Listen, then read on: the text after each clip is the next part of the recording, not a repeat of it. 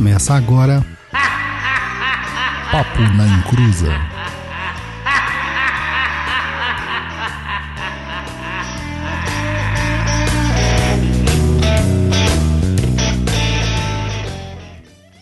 Começou, aqui é Douglas Rainho e eu ia falar uma frase de efeito, mas eu vou falar outra melhor ainda. O Roy é um trouxa. Nossa senhora. Olá, aqui é o Roy Mesquita e lavem bem as mãos e beba muita água. Oi, gente, aqui é a Luciana e eu abro os seus caminhos, mas só com pagamento adiantado. Eita. Mercenária. Olá, pessoal, aqui é o Luiz Guenca e abre alas que eu quero passar. É isso aí, pessoal. Hoje vamos falar sobre abridores de caminhos no nosso episódio número 58. Olha, faz. Olha, fazendo bastante, hein? Uhum. Nossa, nem Uhum. parece que ia durar. Então, mas antes de começar o programete, um recadinho do Luiz.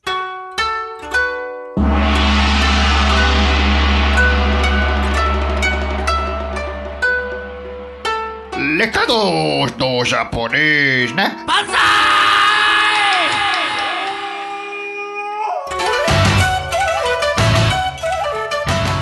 Salve, seus macumbeiros infernais, tudo bem com vocês? E aí, já deu seu beijaço hoje e mandou a foto pro Fivela? Voltando ao nosso trabalho aqui, hoje falaremos sobre algo que todo mundo deseja, mas antes de mais nada, lembre-se de nos seguir em nossas redes sociais, lá no Facebook, que é facebook.com.br papo na encruza, no Twitter, que é twitter.com.br papo na encruza, e no Instagram, que é instagram.com barra perdido underline em underline pensamentos. E mande também o seu e-mail para o nosso contato arroba perdido.co. Para quem está chegando agora é .co mesmo, não tem o M no final, beleza? Apoie a gente também lá no Catarse, que é catarse.me barra papo na encruza.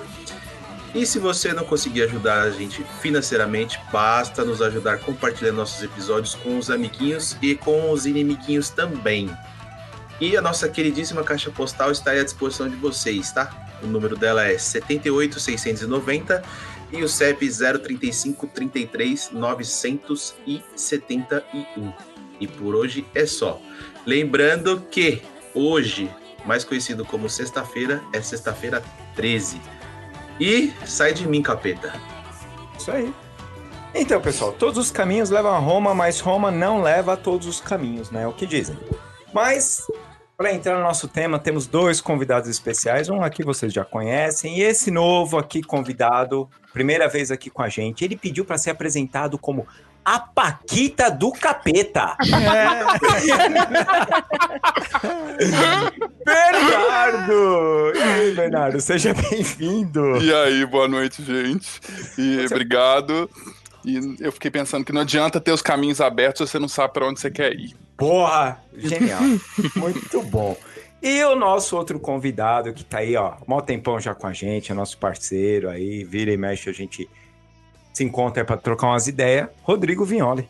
Olá, pessoal! Como é que vocês estão? Poxa, prazer grandão estar aqui de novo com vocês. E minha frase de efeito é a seguinte: licença pra chegar é a melhor forma de abrir caminho. Eita, porra! então, pessoal, seguinte, gente. Por que que a gente convidou vocês aí? Primeiro que quem deu a ideia dessa pauta foi a Luciana, né, Luciana? Foi. Eu acredito que é porque a Luciana tá querendo que abra os caminhos dela. Então ela vai, vai fazer um monte de pergunta aí no meio do caminho pra abrir os caminhos. Nossa, caminho, caminho, caminho. Então, Mas eu É. adorei, cara, porque eu não aguentava mais o pessoal ficar enchendo meu saco falando do Abralas, cara. Entende aqui que é melhor. Aí daqui a pouco a gente tem que colocar o FAQ do Abra no nosso também. É, é. Viu, Douglas? Colocar no perdido também lá o FAQ do, do Abralas, É cara. franquia, Porque né? Uhum. é o seguinte, né, gente? Vocês aí, é, nós vamos perguntar mais lá na frente, mas vos- o Rodrigo e o Bernardo é, tomam conta do Abralas. É isso? Uhum. Uhum. E, tipo, cara, é- o Abralas é o fenômeno popstar das interwebs macumbísticas e ocultistas e cauístas. E, E, tipo, mano, já que a gente vai falar de abrir caminhos, é, a gente pode falar desde o Abralas, que começou como servidor, quanto dos santos e, e deuses e entidades. Então, é, eu acho que foi essa a ideia de convidar vocês para falar o, o, como você transforma o, o macro no micro, né?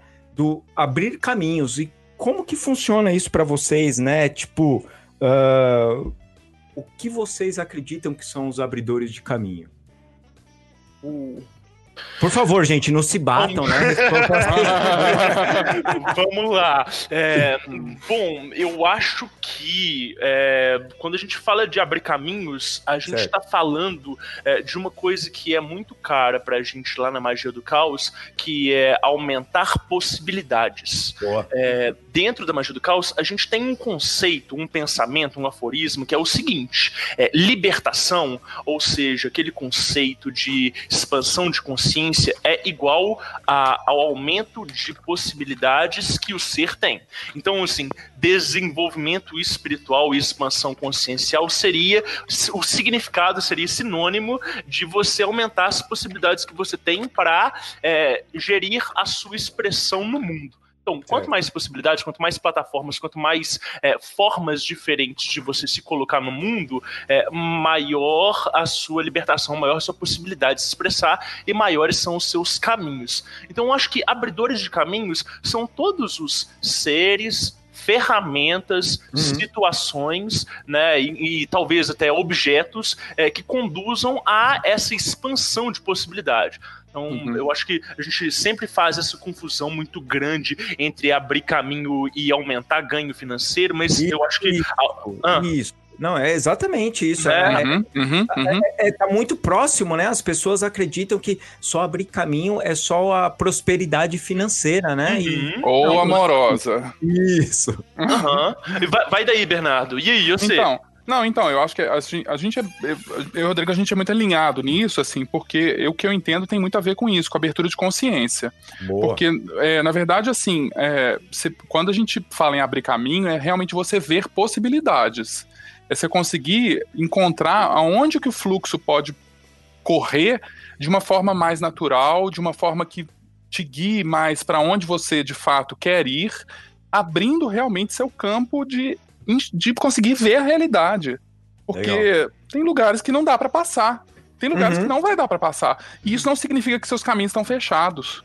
Isso, até porque tem, como você falou aí, tem lugar que não dá para passar, mas às vezes por esse caminho não dá, mas por Exatamente. outro caminho Exatamente. que você de um aprendizado, de uhum. você consegue alcançar. Pode demorar um pouquinho? Pode, mas você consegue alcançar ali, né? Uhum, uhum. E, e, isso que o Bernardo traz, dessa questão de, assim, de tem caminhos que não dá para passar, é, vai ser muito interessante na hora que a gente for discutir a parte prática, no sentido da pessoa que ela quer é, abrir caminho à força, porque só aquele caminho que serve para ela e tem que ser do jeito dela. E será que isso é realmente uma abertura de caminho ou é uma uhum. violentação né, do, do, próprio ser e das possibilidades que se tem? É, então, uhum. a gente é. discute isso aí.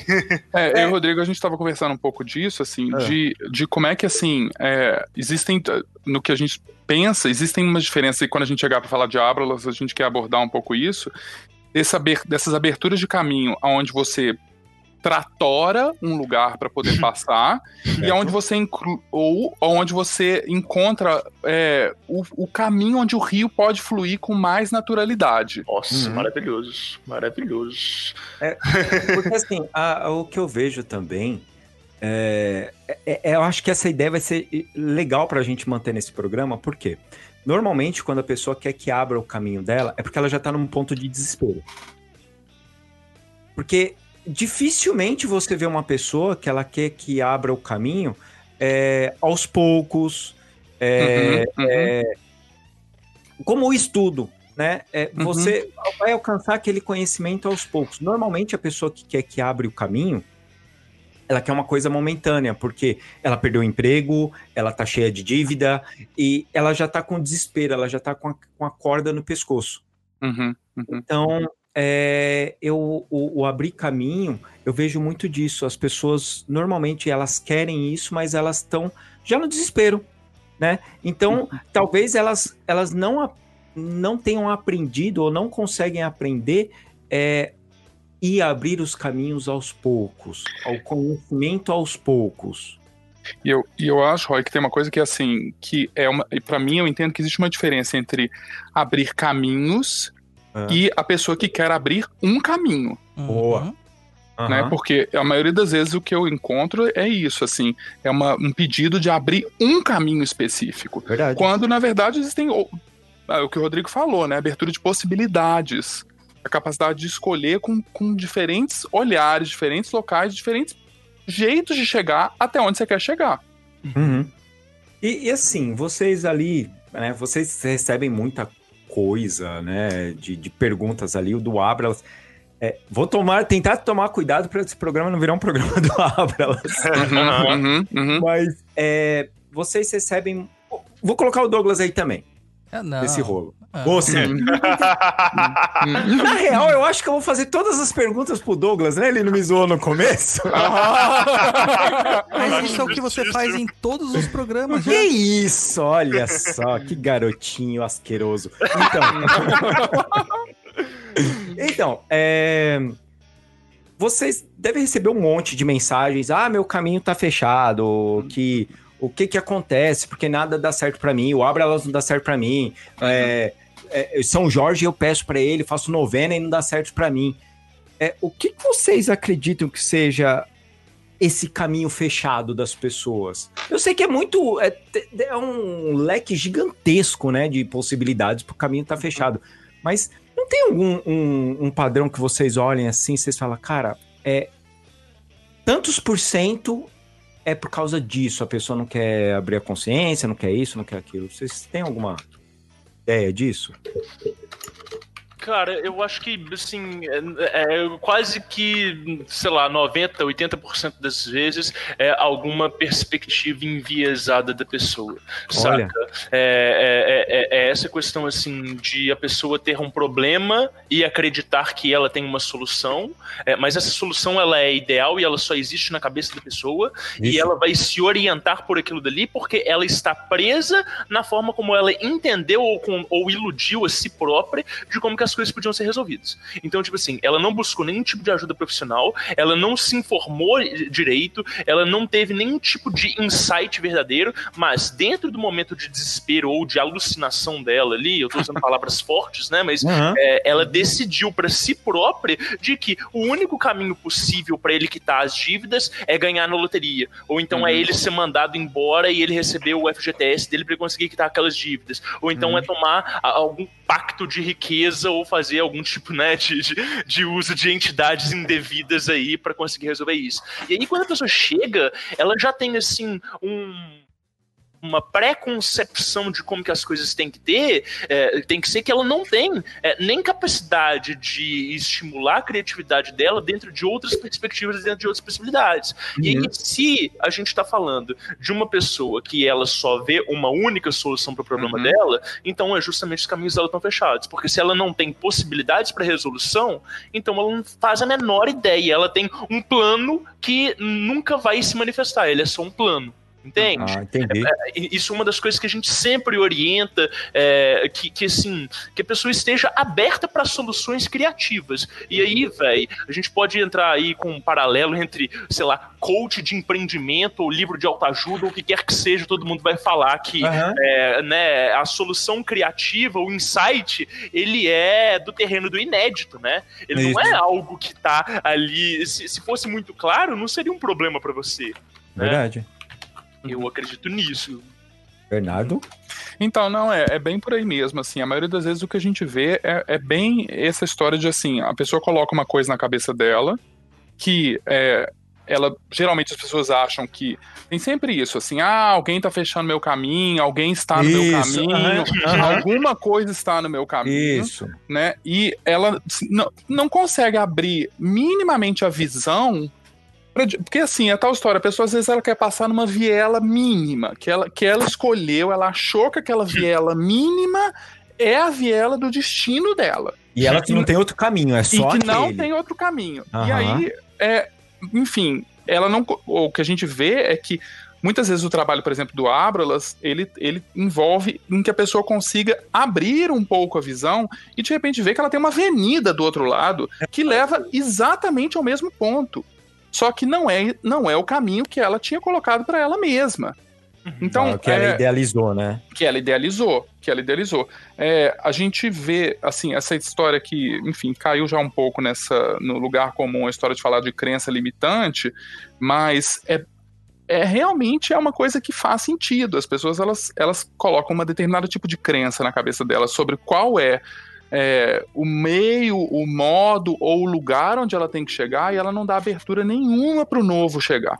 Né? Ah, Várias vezes a gente já uhum. viu, a gente já viu algumas vezes com a teve uma, eu me lembrei de uma pessoa recente em que ela começou a trabalhar com a Abralas e aí, eu não me lembro o que, que aconteceu, teve um, um viés qualquer no trabalho dela, ela foi demitida e aí ela tá fazendo os 40 dias. E aí, mas, e aí a pessoa, ela continuou firme e tal ali naquele trabalho e ela teve uma ideia super criativa de começar a produzir uma coisa artesanal. Olha. E aí, o que assim, sei lá, se ela tava ganhando X na, naquele trabalho dela, com a coisa artesanal, ela começou a ganhar 2X. Uhum, uhum. E só que, assim, a princípio, na hora que ela perde o emprego, e é isso a gente vê muito, assim, Demais. as pessoas desesperam. Sim, sim. Elas Aham. descontrolam, falam, tá tudo errado, o servidor tá dando errado pra mim, ou o que, que eu tô fazendo? Ah, meu Deus, a minha, a minha vela pingou dois pingos pra esquerda. Esse, Não, esse não negócio acreditam, tá errado. É, É, é, não. é vampirismo, é tudo. É, é, é, é, exatamente. Vocês não acreditam, gente. Assim, o que a gente recebe de gente falando que a vela pingou dois pontos pra esquerda, que a vela fez isso, que a vela fez aquilo, é uma coisa que não, assim, não tem cabimento. E, Mas mas eu pegam, né, a detalhes que não é desnecessário ali, né? Exatamente, porque a história tem muito realmente a, a- abertura de possibilidades. Possibilidades. Então, se eu me atenho ao mínimo do mínimo da história, claro, porque a maioria das vezes o que eu vejo é que existe uma ansiedade gigantesca nas pessoas, porque Aham. realmente às vezes elas estão em situações muito difíceis Lógico. né? Mas essa ansiedade, ela é um é para mim uma das coisas que fecha caminhos de todos os jeitos. A pessoa entra num estado ansioso que ela realmente ela do ponto de vista psíquico, Sim, a sim. gente fala que ela, co- ela coarta o pensamento, ela fecha o pensamento dela e é como se ela colocasse uma viseira do lado do olho pela própria ansiedade. Aham, e aí, realmente, ela vai se atentar ao mínimo do mínimo que está na frente dela. Então tem também um trabalho de se acalmar e de. Essa, essa- esse exemplo que eu dei dessa moça foi muito interessante porque ela manteve o fluxo. Né? Ela manteve o fluxo, né? Assim, e tem uma coisa que, que eu entendo muito como a história que tem muito a ver com Ábralas, assim, que a natureza das coisas é o livre fluir. Sim. A natureza das coisas é andar, é caminhar, é o livre fluir. Então, basta ter um pouco de paciência. Essa, essa questão que o Bernardo traz da ansiedade é, é muito legal quando ele fala né, dessa, dessa limitação do pensamento, dessa viseira. É, é justamente da gente pensar assim: é, hoje é impossível a gente falar é, sobre o que, que é lucidez. Né, Uhum. O que é o estado de consciência que ele não seja alterado. A gente escuta muito esse termo, estados alterados de consciência. Tanto para se referir a- a- ao estado de gnose, quanto para a gente se referir ali ao estado de transe do médium, quanto para a gente se referir ao uso de alguma substância, né, lícita ou ilícita de alterador de consciência, etc e tal. É, beleza, mas o que, que não é um estado alterado de consciência? O que, que seria a lucidez? É muito impossível, é muito difícil a gente delinear isso. Se a gente Uhum. fosse trazer para alguma perspectiva mais orientalista, a gente diria que a lucidez absoluta seria nirvana, seria o samadhi, né, o estado Uhum. de união com todo. É, mas Uhum. a parte da nossa possibilidade de alcançar essa lucidez, que ela é, é- ela é palpável pra gente idealmente, mas pra gente conseguir alcançar isso com a nossa consciência neste momento é quase que impossível. É, quanto mais calma a mente, quanto mais centrada em si no momento agora, mais são justamente as possibilidades que a gente abre. Ou seja, a meditação é uma forma de você abrir caminhos Uhum. mentais para um fluxo Uhum. consciencial para você conseguir fazer é, né, um- algum tipo de operação mística ou mágica. Na hora que você vai fazer a firmeza da vela ali diante do ebó, diante do trabalho com uma entidade, etc e tal, essa firmeza mental, ela é justamente você se distanciando da sua viseira do cotidiano, daquela perspectiva viciada da coisa, para uma perspectiva maior que é, admite soluções, vou colocar entre aspas, fantásticas para aqueles Uhum. problemas, né? E, e aí, é, quando a gente está falando nesse, nesse sentido assim de, de de se acalmar para o livre fluir, é, é isso que vai dotar a gente dessa, dessa, dessa possibilidade de, de, de admitir soluções que sejam, né, que sejam Não convencionais. isso, isso. É, é, é interessante isso que vocês estavam falando, porque assim, a, a, a med- a meditação, eu fiz os 40 dias com Ábralas, né? Uhum. E eu tô falando com Ábralas, mas pode, vocês podem converter isso com novena pra santo. Não pode Uhum. não. Não pode não.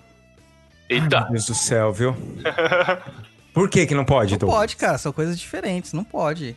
Eu tô falando de meditação, Não animal. pode, cara. Aê, No animal. santo você não medita, você contempla, é diferente. Tô falando ai, ai. Todo mundo É, ficou quieto. Chamou o Douglas pra vir Todo hoje. mundo ficou quieto, então eu tenho razão de alguma coisa, tô nervoso. Ah, tá. Tá bom. É, então, porque assim, a, quando eu fiz a- os 40 dias do Abralas, a- a- a- eu tava na época de estágio da, da faculdade, então tava uma loucura na minha cabeça, sabe? E, e o que que aconteceu? Eu fiz os 40 dias. Eu, eu e olha que eu nunca fui muito para ter horário para fazer coisas, tudo. E eu consegui é, pegar um- uma hora todo dia e fazer lá os 40 dias certinho, tudo. Quando terminei de fazer, ah, na, na última semana, eu tava com várias. é, eu sempre fui o tipo do cara que tinha 15 mil ideias para fazer ao mesmo tempo. Hum. Então, isso é uma bosta, porque ah, só gera o quê? Ansiedade e frustração. Uhum. Uhum. né? Porque você tem um milhão de coisas pra fazer, você não faz nada e só gera ansiedade, frustração. Uhum. E, e eu fazendo. E na última semana, nas conversas que eu tinha com a Abralas, ele falava assim pra mim: procura um psicólogo. Uhum. E, e eu achava isso super interessante, né? Porque procura um psicólogo. e aí, no último dia que eu fiz do Abralas, foi o último dia do meu estágio. Então, como, como a diretora, todo mundo tinha me elogiado bastante ali, então eu, eu voltei para casa num nível bem alto de felicidade. Uhum. E foi o último dia da meditação. Na hora, no último dia da meditação, ele falou assim: olha, entre em contato com seu amigo, o caso foi o Diego, e pergunta para e fala para ele te passar o número da psicóloga dele. Uhum. Eu fiz ok, né? Chegou, falei, ô Diego, tal, tu marcou, eu fui. E, cara, é, e eu tinha, não era, é, não, não tinha vontade de, não era nem isso, era questão de grana mesmo, de Uhum. bancar uma terapia tal. E depois eu comecei lá a, nunca faltou dinheiro para ir para lá. Faltou para tudo. É, é isso mesmo. É isso Mas mesmo. ali sempre teve. Uhum. E o que, que aconteceu? Com as conversas ali e tal, é, aquele, os 15 mil projetos, os planos. Hoje, se eu falar para você que eu tenho um, dois, eu ainda falo, será que isso aqui é um projeto mesmo? Isso aqui foi uma vontade que já- Fenomenal. Fenomenal. e, e- então, é, isso abriu um puta de um caminho para mim, Uhum. e isso vai fazer dois anos que eu faço terapia, mas abriu um puta espaço para mim ah, na questão disso. Essa ansiedade de ter projetos e gigantes tal, praticamente não tenho mais. E quando eu tenho alguma coisa, eu tento sentar e fazer. E quando eu não vou sentar e fazer, eu falo, não, então isso aqui não é projeto, deixa pra lá. Uhum. Eu só escrevo para não perder ideia. Sabe? Tem uma coisa. Deixa eu lembrar um negócio aqui, ô Roy. Fala aí. E você falou de abertura de caminho, é to- todo esse equilíbrio, né? E quando você tá num caminho, trilhando um caminho correto, mesmo que você segue, você acaba gerando prosperidade. E prosperidade acaba, es, né, acaba esbarrando nas outras pessoas e contagia. É engraçado, né? Até na numerologia a gente vê isso com o número 2. Bastante com o número 2. E eu tô lembrando aqui, é, você foi pra psicóloga, me indicou a psicóloga, eu já Foi. indiquei umas 4 ou 5 pessoas pra psicóloga. A, prospe- a prosperidade da psicóloga tá incrível. Ah, cara. Aham. Demais. Uhum. O, o Roy, você, você falou a respeito dos, né, desses 40 dias, e aí o Douglas também fez essa interposição sobre as novenas. Tem uma coisa que eu gostaria de citar aqui que eu acho muito interessante, que, Ah. que eu acho que vai acrescentar muito, que é o seguinte: é, a gente tem é, em Telema uma coisa que a gente chama de fórmula de IAO, tá? I-A-O. Isis, Apophis, Osíris. O que, que é isso? Essa fórmula não é exclusiva de Telema, né? na verdade é um padrão que a gente Uhum. conhece aí em diversas outras aplicações místicas e mágicas, que é, é, esse sentido de criar, destruir e renascer. Tá? É, de tudo aquilo que começa devagar e é testado pela sua inércia até ele conseguir passar do ponto ápice, daquele ponto de resistência e realmente suceder no, no seu sucesso. Então, é, é, vamos lá. É, na física, se a gente for tomar aqueles exercícios clássicos do ensino médio, de que você vai empurrar um bloco de concreto, ele tem um peso, ele tem uma massa, tem um coeficiente de atrito, você tem que fazer uma força inicial até você passar daquela força e conseguir de fato mover o bloco, isso se aplica em qualquer tipo de intenção e atitude mágica que a gente vai fazer. Inclusive no nosso dia a dia cotidiano, né? Mas eu, Uhum. a gente, está falando de, de, de termos mágicos e, e religiosos, é, isso se aplica em, em todo tipo de, é, de processo que vai exigir um certo ritmo. E, Uhum. assim, eu acredito que é, é, nesse sentido, é, os 40 dias e as novenas e qualquer tipo de operação ali de, de, né, de 21 dias que a gente vê tanto aí nesse movimento Nova Era e tudo, é, eles vão convergir, que é, é, no primeiro momento, você tem. Uma surpresa grata de ter se envolvido com uma egrégora nova e você fica Isso. impressionado com as possibilidades daquilo dali. E você fala, uau, o mundo é mágico, maravilhoso, eu vou poder fazer rios de dinheiro com isso aqui, vou poder ganhar na loteria, vou poder, saca? E aí, depois, você vai se, se lidando com as limitações. Tanto as limitações das expectativas que você criou em cima daquela Isso. ferramenta, né? quanto da própria inércia do mundo fenomenológico que Uhum. vai te testar para ver se você realmente tem a intenção e a determinação que é necessária para você fazer aquilo ali. É, e é exatamente o que o Bernardo já citou aí, é, nesse sentido de que é, muitas vezes as pessoas elas vão ser testadas, elas vão ceder e elas vão achar que o problema está na ferramenta. Isso, O problema é está isso. Sim, nos terceiros. Sim. né? E por É. último, a gente tem essa fórmula do, da, da ressurreição ou, da, ou da, da complementação que você ultrapassa esse coeficiente de atrito e encontra possibilidades muito mais abertas do que você conseguia imaginar eh, anteriormente. E por que eh, mais abertas do que você conseguia imaginar? Porque a ressurreição, ela vem sempre do que a gente falou do terreno do inédito.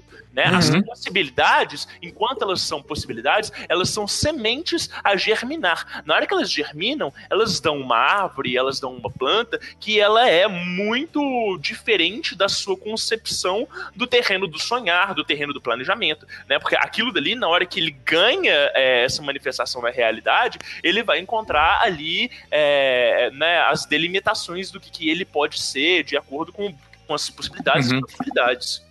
O Freud fala uma coisa que eu acho muito maravilhosa, que a gente vê exatamente isso, assim, um jeito de falar da fórmula do Yao pela, pelo jeito dele, assim, né?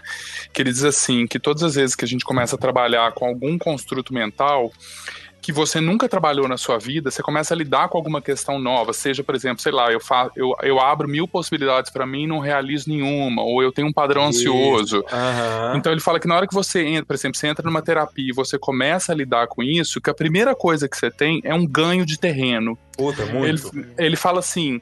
é, o inimigo, é a expressão que ele usa, ele tem muitas expressões bélicas, né? Ele fala assim: o inimigo ele se recolhe, porque ele assusta. Uhum. Ele assusta que, um, que uma nova linha chegou de ataque. Aquela, aquele campo de batalha. Só que aí o Freud fala assim, mas logo em seguida o inimigo volta com tudo. para o campo. Ele já ele analisou já aquilo, né? Ele já Exatamente. funciona. Exatamente. E aí é, eu acho a beleza do que o Freud diz, ele diz assim, mas é preciso que a pessoa se lembre sempre que não se vence uma guerra tirando o inimigo de campo. Então, Uau. assim, é, então eu, eu tenho um aspecto assim que a- a- eu acho que a abertura dos caminhos ela realmente implica em você se haver com aquilo que fechou o seu caminho. E se implica Isso. em você olhar para isso que está acontecendo com você ou que está acontecendo na sua situação para poder trabalhar com isso. Né? Tem uma coisa que, que você fala, Roy, que é, que é uma, uma característica que eu amo demais no Abralas, assim, que o Abralas ele tem um aspecto que é o humor, Muito. que é, é o avesso da ansiedade. Porque ele, Exatamente. ele tá sempre rindo, tem uma, tem uma característica dele da risada que é, que é muito maravilhosa, assim. E esse estado de relaxamento do riso, né? Esse, ele, esse, esse é um estado que nos abre, nos abre para a vida, nos abre para as possibilidades, né? Eu acho que eh, a gente vai falar um pouquinho mais de Ganesha depois, né? Mas é muito curioso a gente pensar na mitologia de Ganesha de por que, que ele tem uma cabeça de elefante, Uhum. que não era a cabeça original dele, né? É. Então, a gente às vezes precisa perder a cabeça. É, pra, é, pra poder ter uma nova. É, É verdade. Que legal, que legal. Exatamente, exatamente. Eu não consigo chamar o Abralas com a Goi Abralas Abralas Clavísfer. Ah, Hum, Não, é de jeito nenhum, cara. Eu posso ficar o dia inteiro chamando que não vem. Agora, se eu cantar marchinha, abre alas e bater palma, o bicho que olha. fenomenal, olha isso, crer. velho. Olha que coisa Comigo- bem humorada, deliciosa. Comigo é assim que funciona. É, Uhum. é, eu- tanto é que uma vez eu tinha comentado isso com a Luciana. Eu falei assim: ah, eu nem me preocupo em ficar lendo assim, ou, ou- ou esse mantra, porque pra mim não funciona. Uhum, uhum. né? É, mas é aquele negócio. Agora você imagina é, o perder a cabeça, é, Uhum. você fazer o, o diferente. É que assim, o, o que implica, né? Que a gente até fala assim, ah, é, não é meu e virar pra mim, ou não dá porque tá tudo fechado. É porque a gente já tá até o pescoço ah, com ansiedade, com frustração, com medo, com, com tudo. E aí a Uhum. gente não consegue parar. O meditar ou a, ou a contemplação, né? Só para falar pro Douglas não ficar chateado. Não, é duas coisas diferentes, Roy. Não, tô falando a contemplação, que você olha. Porque e fica- depois não, só- não é você que fica aguentando, né? A pessoa fazendo meditação do eixo do ouro, cara. Não é você que aguenta. É, Douglas. Falando em servidor, servidores. Falando em tupa, uma tupa que suga realmente. Porque, porque é, quando você para pra meditar, ou pra contemplar, ou pra ficar de boa pensando numa coisa, assim, você para de pensar naquele problema com o tamanho que ele tem. Uhum. Então, é. E, e- aí é o complexo, né? Que as pessoas elas só querem acender a vela e chamar e abra-las, eu preciso de 15 mil reais. Deixa eu contar, gente, quem não precisa?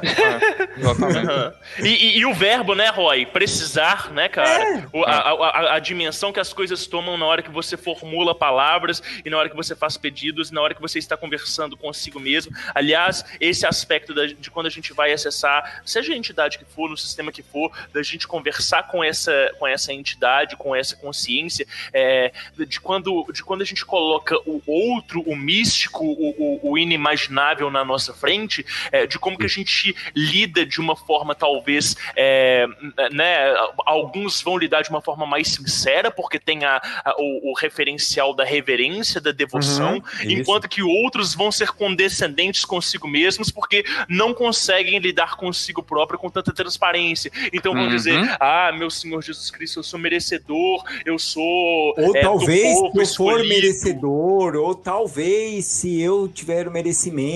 Aham, aham. Uhum, Ah, uhum, cristã. Isso. Total, total. Gente, ó, se vocês puderem, assistam Marcelino Pão e Vinho.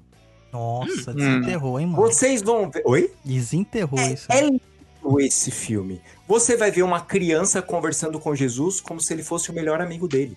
Uhum, Que legal. uhum. E e é um filme de 1950 ou- ou 60. É, é bobinho, mas, gente, o final, assim, é acachapante, sabe? Aquele negócio que você fala, caceta, é, é genial. E você vê uma criança conversando com ele como é o melhor amigo dele. Ele, Uhum. ele, ele morava num convento cheio de. de. de. nome? Meu Deus, fugiu agora. Freis e coisa. 1955 o lançamento. 55. E ele era a única criança. Ele era órfão. Uh, aham. E, e com quem que ele conversava como uma criança? Porque o restante era só pessoas que mandavam ele fazer coisas tal. Pensa numa época de 55, onde uma criança de 10 anos de idade era um mini adulto. Sim. E o único momento que ele podia ser criança era quando ele tinha um amigo imaginário dele, ou Jesus. E Uhum. estava crucificado e ele conversava com ele. Gente, é, é, é, é isso que o Rodrigo tá falando. Você conversar, você parar de se limitar às coisas, né? Uhum. É porque ah, eu, eu vejo bastante esse negócio das pessoas achando que o caminho tá fechado, tá tudo fechado para ela, e ela não sabe é, o como fazer. Primeiro, tenta baixar bastante a ansiedade. Eu sei que é difícil pra caceta, mas Uhum. tenta baixar o máximo possível, porque é, para você não achar que você vai meditar daqui a uma hora vai estar resolvidas as coisas. Uhum. Pode se levar um tempo, né? Uhum. Uhum. É, é- é a frase que, que resume tudo da vida, que é, tal- talvez pra mim seja a chave da vida, que é do Paulo Leminski, que fala distraído, distraídos venceremos. Putz, É, é, aham. capacidade de se distrair, ou seja, de você conseguir é, inserir um, um elemento que ele é irreverente, que ele é original, que ele é criativo, dentro de um sistema que ele está fechado dentro de tensão. Né? E, e, e para mim, Roy, eu, o- o essa narrativa que você fez do seu processo de criatividade, dessa quantidade de ideias, é muito interessante, é, porque no seu caso é uma redução de possibilidades mentais para você ter um foco e ter diligência, né? Exato. Mas eu vejo que na maioria das pessoas é, que, que tem, assim, infelizmente, né, esse, esse vício de perspectivas, a gente vê pessoas sem criatividade nenhuma. A gente vê Uhum. pessoas que elas estão ali, né, viciadas em ciclos viciosos mentais que não permite com que elas se abstraiam ali das tarefas do cotidiano para fazer um desenho, para escrever um texto, para fazer alguma coisa despropositada, para conseguir fazer algum hobby criativo. E eu vejo que é, a ativação dessas, dessas, dessas entidades, dessas consciências, dessas deidades, das diversas culturas, ela vai inserir justamente esse elemento criativo no dia a dia. Exatamente. Então, é a feitura é, de uma guia ou de um objeto ritualístico, ou quando não é isso,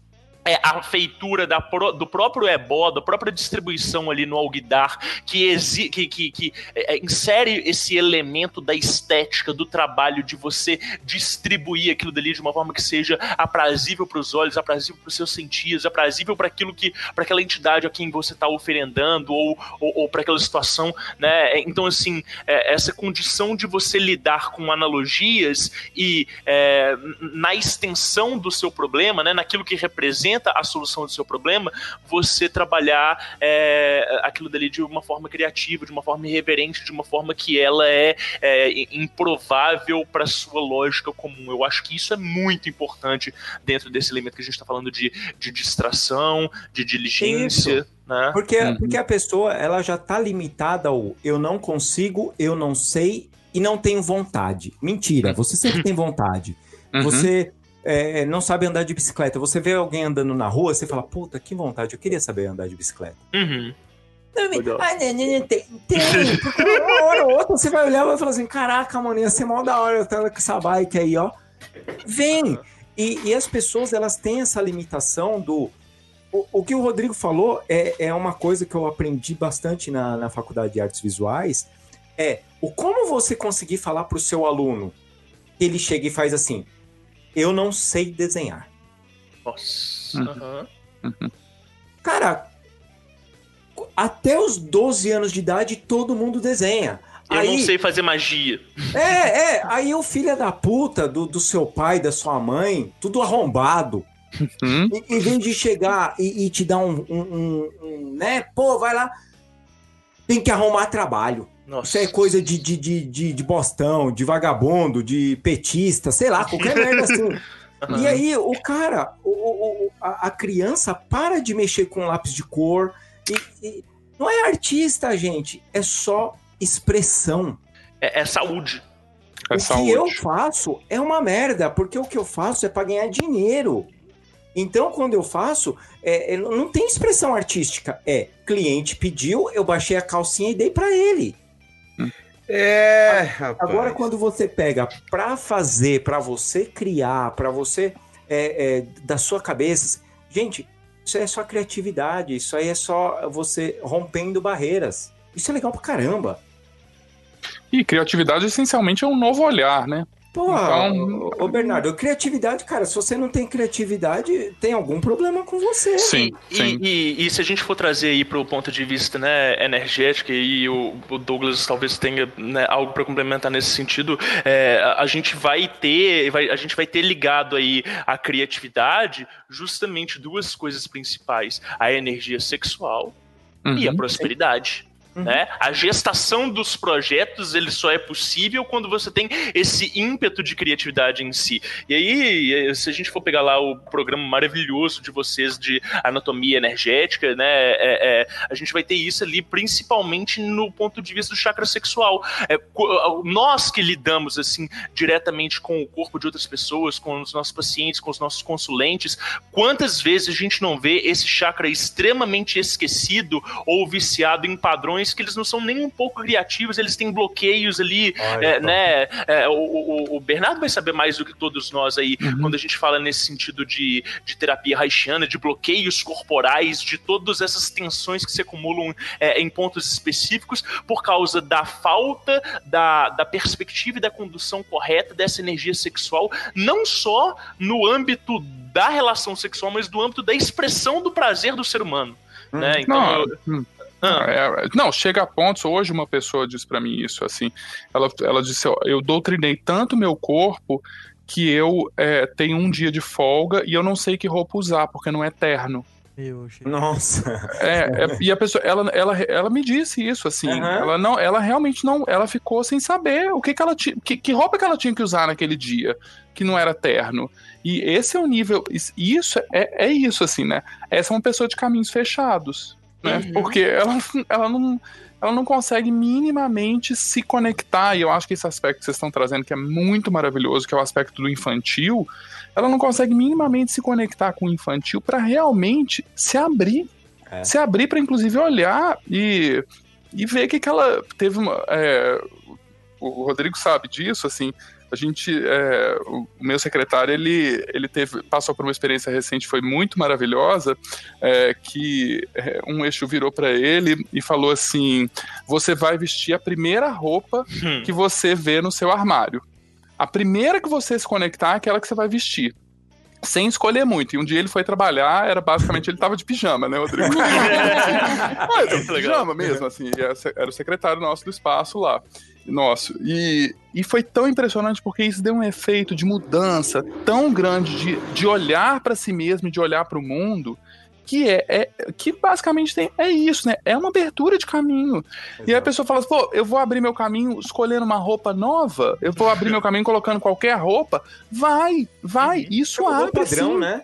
Você muda padrão. E como que isso aí, esse exemplo perfeito que você colocou do, do terno, né, Bernardo? Uhum. De como que é, geral, não necessariamente abertura de caminhos está é, relacionado com prosperidade, porque quantas isso. são as pessoas que têm ali Sim. um ganho constante, uma, uma, né, uma conta bancária que, que é recheada e, no entanto, se sente completamente preso, frustrado e, e, é. e, e estéreo. Eu acho que essa é, é a palavra é. quando a gente está falando nessa questão de o que, que são os caminhos fechados. Caminho uhum. fechado é a esterilidade, é o não sim, movimento, sim. É, é você estar preso, é você se sentir é, desesperado e sem, sem ter perspectivas. Né? E perspectivas, elas não são criadas, é, é elas não são algo miraculoso. É, na verdade, ela pode ser criada a partir do nada, ela pode ser criada de um ponto de vista diferente. A arte faz isso, né? Na hora que ela te atravessa, Mas... na hora que ela te impacta, na hora que você entra num museu, ou, ou que seja um, num grafite na, na rua que você vai Com comprar certeza. o pão na padaria,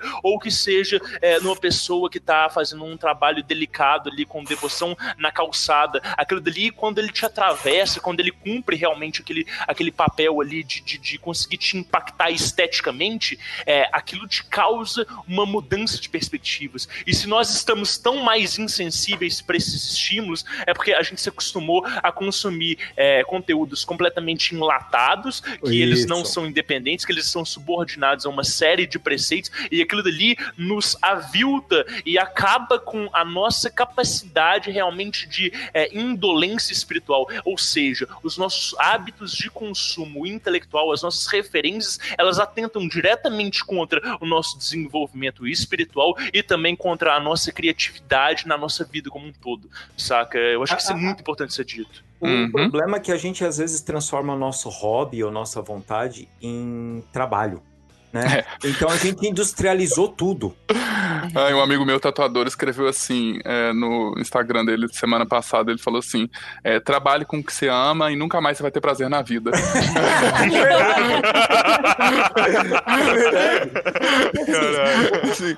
Mas porque vai ficando uma coisa estéreo, né? Vai É, por exemplo, coisa- o, o- o- vou- vou dar um exemplo assim.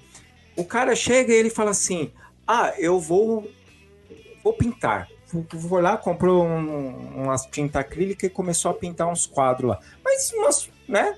Trabalho. Aí ele olha, em vez de ele só tá fazendo aquilo por tá pintando, testando cores, essas coisas, ele olha e fala assim: Caraca, mano, sou bom pra caralho, vou vender. Ah, pronto. Pronto, E- Pronto. ele já criou. O, o- a gente é muito industrializado. A gente não Uhum. consegue fazer algo por fazer. É, do ponto de, assim, essa coisa do. Eu acho muito bom a gente tá, che- ter chegado nesse ponto do criativo, né? Assim, que. Porque basicamente tem esse exercício da, da, da livre fluidez, da, de brincar, né? Porque o, o, o Winnicott ele fala uma coisa, ele fala assim.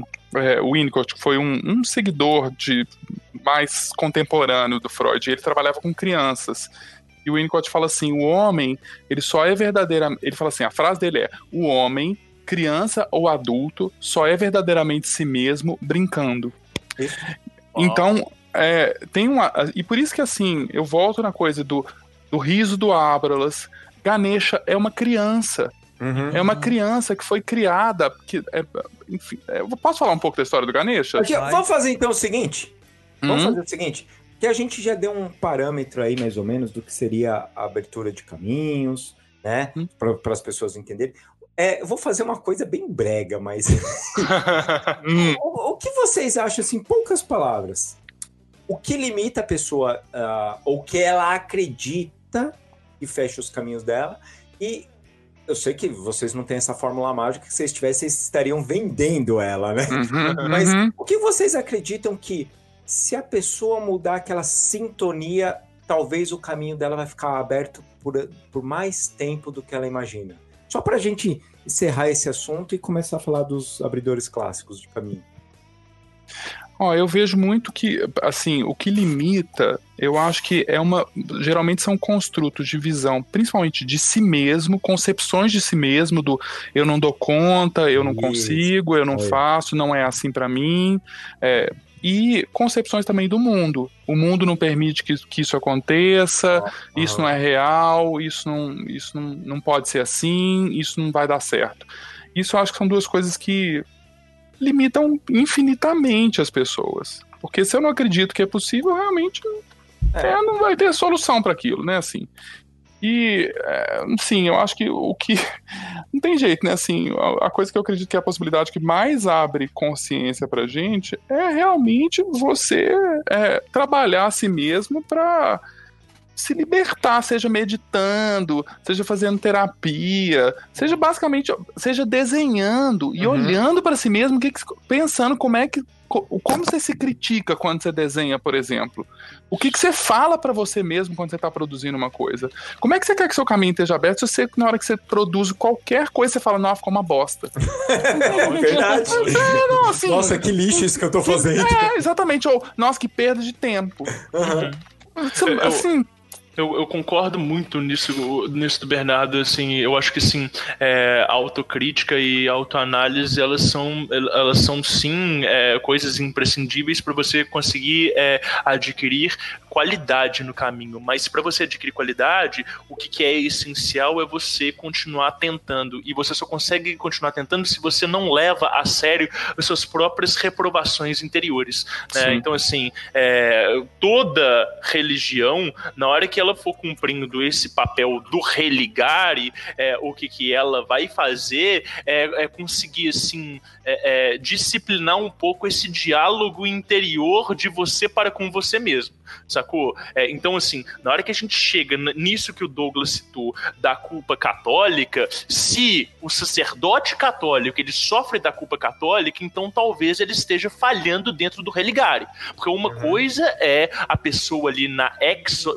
na, né, no, no âmbito exotérico, no âmbito aberto da religião, da pessoa que absorve é, os dogmas de uma forma inconsciente, ela ter esses requisitos dessa culpa, desse medo, desse ressentimento todo. É, outra coisa é o sacerdote, aquele cara que administra né, a, a, a, a palavra, administra essa energia criativa, administra as bênçãos, o alívio ele sofrer de culpa durante o trabalho dele. É, eu acho que o trabalho é, religioso e espiritualista ele vem justamente para disciplinar esse ego interno. Como é que você conseguiria fazer um desenvolvimento mediúnico, fazer um trabalho com as suas entidades, se o tempo todo o seu id, o seu ego ali dentro ele tivesse é, é, é, é o tempo todo te falando não isso é irreal, não é a entidade não vai se aproximar porque você não, não tá num patamar você vibracional, tá você não merece né? isso. É, é, então eu acho que assim, não se levar a sério dentro dessas autolimitações é o que, que mantém esses caminhos abertos, essa perspectiva aberta, saca?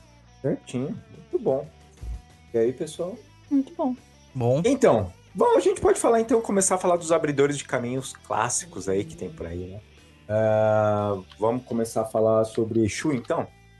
Aqui nesse Exu que vocês estão falando aqui, é o Exu entidade, Exu orixá, o que, que é? Eu não quero falar do orixá. Você não quer falar do orixá, Lu? Mas eu acho não que quero. o primeiro é o orixá mesmo, né? Certo. O Exu, ele é... Aqui pra gente, ele é tido como o clássico abridor de caminhos, né? Uhum. Até porque a morada dele é na encruzilhada, ele que permite a passagem entre... Passagem pelos lugares, né? É, é, na mitologia, né, no, nos itãs que você utiliza para explicar um pouquinho o que, que são os orixás e as histórias deles, é, Exu ele acaba sendo aquele que aprende, né? Tudo pela observação. Uhum. Ou seja, aquele que, que sabe tudo sem ter que fazer. E aquele que recebe sempre tudo antes de, dos outros orixás. Então ele é meio que um sentinela, de fato, né? Um, um fazer um, meio que um agente alfandegário ali. Uhum. Antes de chegar na, na casa de Oxalá, ele tá ali para receber parte das oferendas. tirar aquela, per, aquele percentualzinho que a receita tira da gente. uhum, uhum. É. É... E se você não fizer certo, eles prendem tudo lá. Sim. Na República de Curitiba. então o Exu tem essa, essa comparação, né? Ele fica bem na encruzilhada antes da chegada da casa de, de Oxalá. Então, é, como Oxalá representa o aspecto máximo que, o, que se busca na espiritualidade, que é o orixá maior, eu acredito que o Exu é a passagem realmente da, da, da do mundo das trevas, do mundo material, para o mundo espiritual. Então não tem como você não falar. E até você pegando os parâmetros assim do Exu, você vai ver lá o Papa Legba, muito conhecido na, no uhum. Voodoo e no Rudu. Ele é ele tem a chave do, dos caminhos e, e é associado a São Pedro muitas vezes, que tem a chave dos céus Sim. também. Então o Exu, pro brasileiro, eu acho que é o abridor de caminho mais clássico que a gente vai ter, o Exu Orixá. Né? E aí, cê, cê, eu sei que não, não é um você não trabalha com, com candomblé e tudo, mas o, no candomblé trabalha assim com Exu, com essa, esse fundamento assim de abrir caminho, Douglas? Você sabe alguma coisa Trabalha, disso? trabalha sim. Trabalha? Tanto que quando você vai fazer qualquer tipo de oferenda, qualquer tipo de trabalho, você tem que despachar Exu antes, né? É, o pessoal acha que despachar Exu é mandar Exu embora. Nossa, não, despacha... Exu, você já veio aqui, vai, vai, vai embora. É, não, despachar Exu, na verdade, é fazer com que ele vá, despache o que ele tá segurando para ele fazer os caminhos andarem. É um despachante. É, tem um, na, é, no voodoo isso é um pouquinho mais claro, porque Exu ele acaba sendo um gerente da, da das, das divindades ali. Quem faz esse trâmite de levar e trazer é Simbi, né? Que é o, o, o Loa da magia, o, Uhum. Então você acaba tendo um, um outro intermediário. Mas depois, quando veio pro candomblé, o candomblé simplificou bastante as coisas. E aí ficou tudo ali amalgamado no- na figura de Exu. No, no candomblé clássico, cara, no culto de nação, você tem que fazer tudo antes pra Exu, pra Exu permitir que as coisas fluam. É, é, no voodoo também você não começa nenhum trabalho sem saudar a Papa Leipa. Sim, o Porque é, é ele, que, ele que permite os loas chegarem. É ele que abre os caminhos, né? Sabe que me me lembra encruzilhada. isso? É, ele é o dono da encruzilhada. E ora ele é criança, ora ele, ora ele é um velho, né? Assim, então. Então, em Cuba, cara, até é engraçado que Exu é muito associado a Menino Jesus, cara. Eu acho Uhum. isso é muito legal. Muito legal. Olha, É, e não a- sabia dessa não, que legal. o Papa Legba, que você, a gente tem aí, o- é uma corruptela, né? Papa de papai, né? De Uhum. pai mesmo, como a gente chama os orixás aqui. E Legba vem de Elegbara, né? Que, Ah, que é, é. ou Eleguá antes, né? Depois Elegbara. É, Legba. É. Que acaba sendo o próprio Exu, um dos nomes de Exu lá na África. Uhum. Sabe o que, que me lembra isso? Me lembra aquelas pessoas que você bate assim na porta, aqueles filmes americanos. Você bate assim na porta, pum, pum, pum, a cara abre assim a portinha. Ele só fica olhando pra sua cara, você fala uma senha, ele fecha e abre a porta. Aham. Total, caralho. Se você não, não falar a senha, meu, foda-se, vai morrer aí fora. Eu não vou abrir pra você. Eu acho Uhum. isso genial, velho. Então, e a gente pode falar então do Ganesha, né? Uhum, uhum. É, Então, Ganesha foi, foi criado é, por Shakti, que era mulher de Shiva. Ela tava. Shiva sai pra, sai pra guerrear, pra destruir as coisas, é, porque era isso que ele fazia. E que, é- que tem. Que, né, enfim, a fórmula do Yao também tem isso. É um dos princípios, né? Destruir, assim, as coisas. E. E aí, é, Shakti fica um pouco entediada, ela pega um pouco de lama e ela constrói um menino, uma criança. Ela faz uma escultura de uma criança. Ah. E ela fica tão encantada com a própria escultura, ela acha aquela coisa que ela fez tão bonita que ela resolve dar vida para aquilo. E aí se torna uma criança. Era, enfim, ela fala com essa criança, fala assim: "Você é meu filho e eu tô toda suja de lama e agora eu vou fazer o seguinte, eu vou tomar banho e você vigia a porta". Ela manda ele vigiar a porta. E quando você vigiar a porta, você não deixa ninguém entrar, porque seu pai não está em casa para nos proteger. Então Hum. você não deixe ninguém entrar. Ok, enquanto ela vai tomar banho, Shiva volta e encontra aquela criança na porta. E a criança diz: é, Você não pode entrar. Você não pode entrar. E aí, enfim, Shiva simplesmente corta a cabeça daquele cabeça menino dele. que assim, tava na porta da casa dele. pai dele, né? Exatamente, assim, viu uma criança lá na porta. Entrar, mas o restante não. Pff, ninguém apresentou pro moleque. Exatamente, assim. E aí, é, Shiva entra e Shakti pergunta pra ele: cadê o nosso filho? E aí ele passa um pouco de aperto, assim, tipo assim, ai, é, então, é, cortei a cabeça dele. assim. E aí Shakti fala que iria destruir o mundo inteiro, todo Vixe, o Maria, mulher universo. nervosa. Fica lá. Exatamente, exatamente. Ela fala que ia destruir todo o universo se Shiva não desse jeito. Então Shiva va- é, vai pra floresta ao lado e demora um tempo e volta com uma cabeça de um elefante. E Hum. põe no lugar da cabeça dessa criança a cabeça de um elefante, né? Então, é, e, enfim, e ele volta à vida e se torna senhor e comandante dos exércitos de Shiva e se torna aquele que é conhecido como removedor de obstáculos, né? Olha só. E, e Ganesha tem dois aspectos muito. Tem um aspecto dessa história muito, muito legal, assim, que é por que, que ele escolhe a cabeça de elefante, né? Assim, Sim. por que a cabeça de um elefante, né? Assim, tem, dois, tem duas interpretações muito possíveis da- disso, assim. A primeira é porque o elefante, ele realmente, quando ele quer passar, ele destrói tudo que tá no caminho dele. Hum. Então, é uma das formas de abrir caminho é pela força do elefante, né? E, é, mas existe uma outra interpretação para isso que o elefante ele é quem tinha o maior, a maior cabeça disponível na região. Era o maior cérebro disponível. Então, existe uma coisa de dizer que é, Ganesha é extremamente inteligente, tanto que ele, ele é um escriba. Ele tira a própria presa e escreve com a própria presa. Então, ele é considerado inteligentíssimo. E, e o outro aspecto é que ele sempre está com um pé no chão e outro pé fora do chão. Isso. aham, Né? E geralmente embaixo do pé fora do chão dele tem sempre um rato Isso. que é outro jeito de abrir caminho. Que é o rato, ele vai, ele sabe as artimanhas de conseguir chegar onde ele precisa chegar pelos cantos, pelos, pelos, pelas frestas, não tanto quanto não tanto como o elefante que vai só destruindo. Uhum. Então, Essa é um pouco a história desse de perder e tem esse pedaço que eu disse antes, né, assim, que é preciso muitas vezes primeiro perder a cabeça para que uma cabeça nova possa chegar até você, um, com, provavelmente completamente diferente, não era uma, uma, outra cabeça de um outro Boa. humano, Uhum. era uma cabeça completamente nova que parecia que não conseguiria fazer conjunto ali, né? Porque É, era uma criança com uma cabeça né? não ia encaixar. É. No entanto, é isso que torna ele né, removedor dos obstáculos, universal e senhor e comandante do exército de Shiva. É, vale lembrar, né? Memória de elefante, né? É, fora, Memória de elefante. É, fora que ele tem um ótimo gosto pra doces, né? Porque o bolinho, um ótimo gosto. o bolinho que É ele bem- come é uma delícia. É bom mesmo.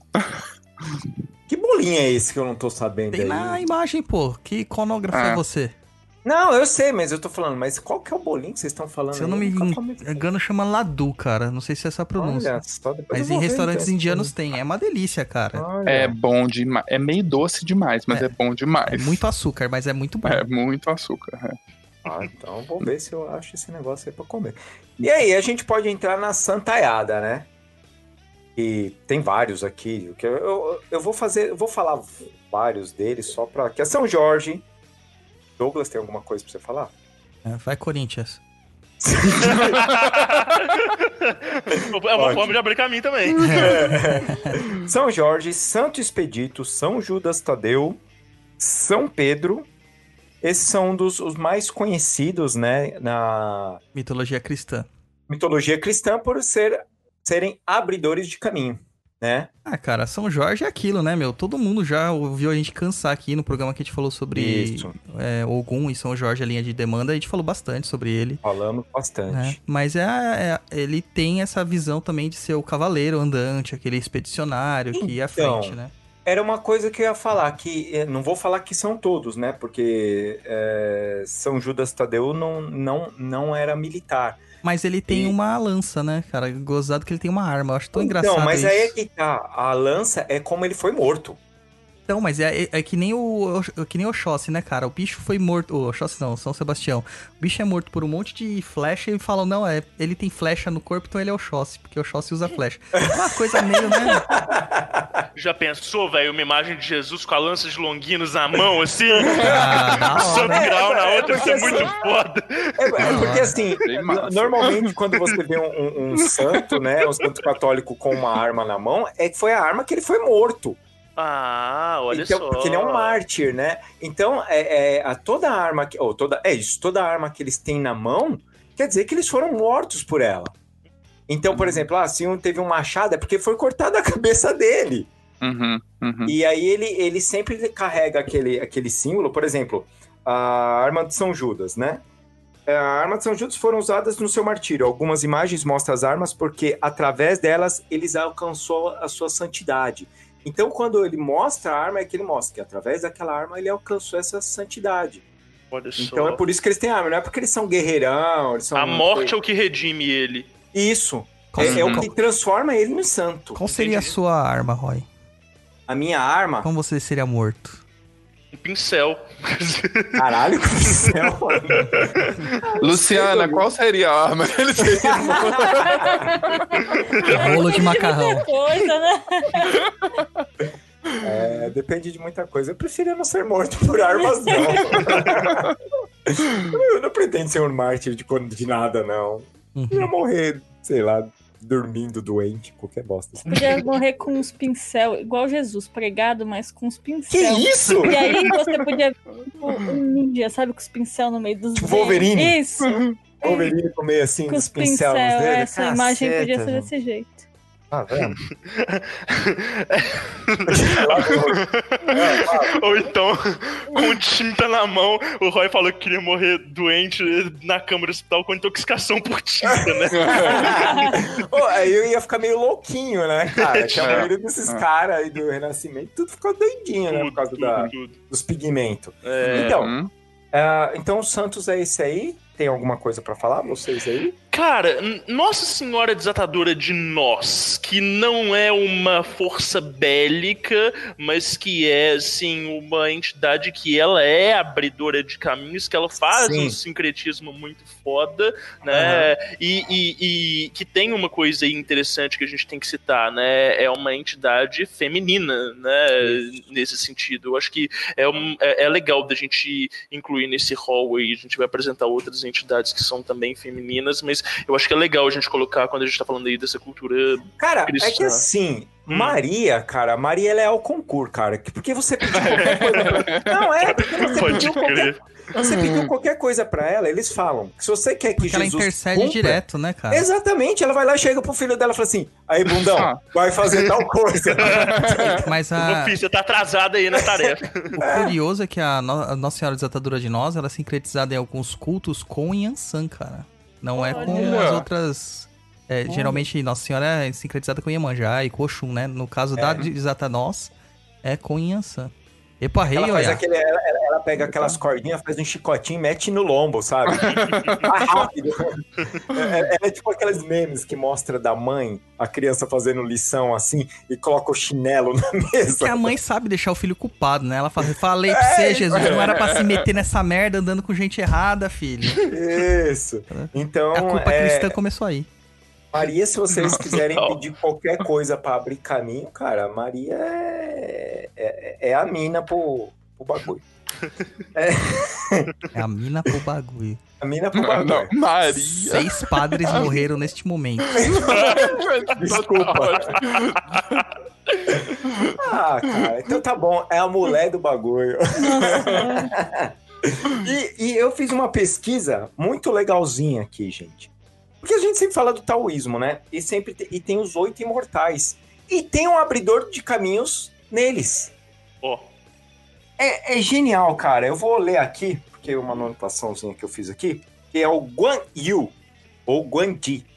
É uma das divindades mais cultuadas na China, Taiwan, Singapura e Malásia. Sendo muito popular, ele é reverenciado pelo taoísmo e budismo como um símbolo de lealdade e honestidade venerado como padroeiro do comércio, patrono da literatura e protetor de catástrofes da guerra. Vocês já viram esse negócio meio bélico ali também, é, né? É. Uhum. Seu nome original era. Não, não vou ler a história dele, não.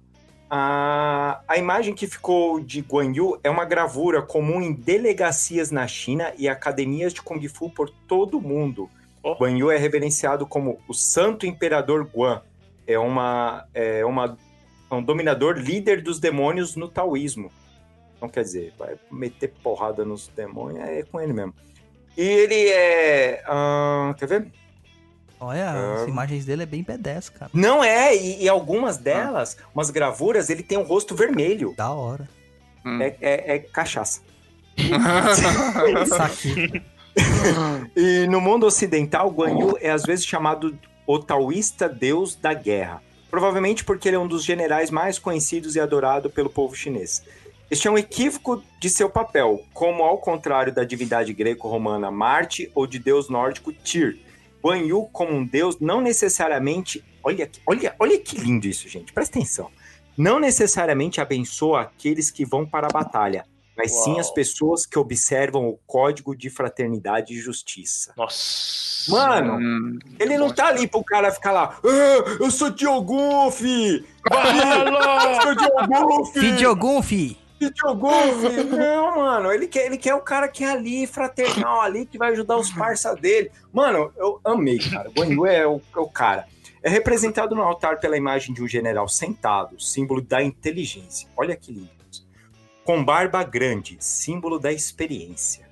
Esse é o Bernardo tá querendo chegar nesse ponto. e a pele de cor vermelha, símbolo da lealdade, prosperidade e honestidade. Olha Muitos isso. templos taoístas são dedicados para Guan Yu ou Guandi, é, sendo cultuado por pessoas que desejam abrir seu caminho, expulsar a perversão e facilitar a vida. Vocês viram uma outra sacada? Olha que lindinho isso. Hum. Expulsar a perversão. Ele não tá ali só para abrir o caminho.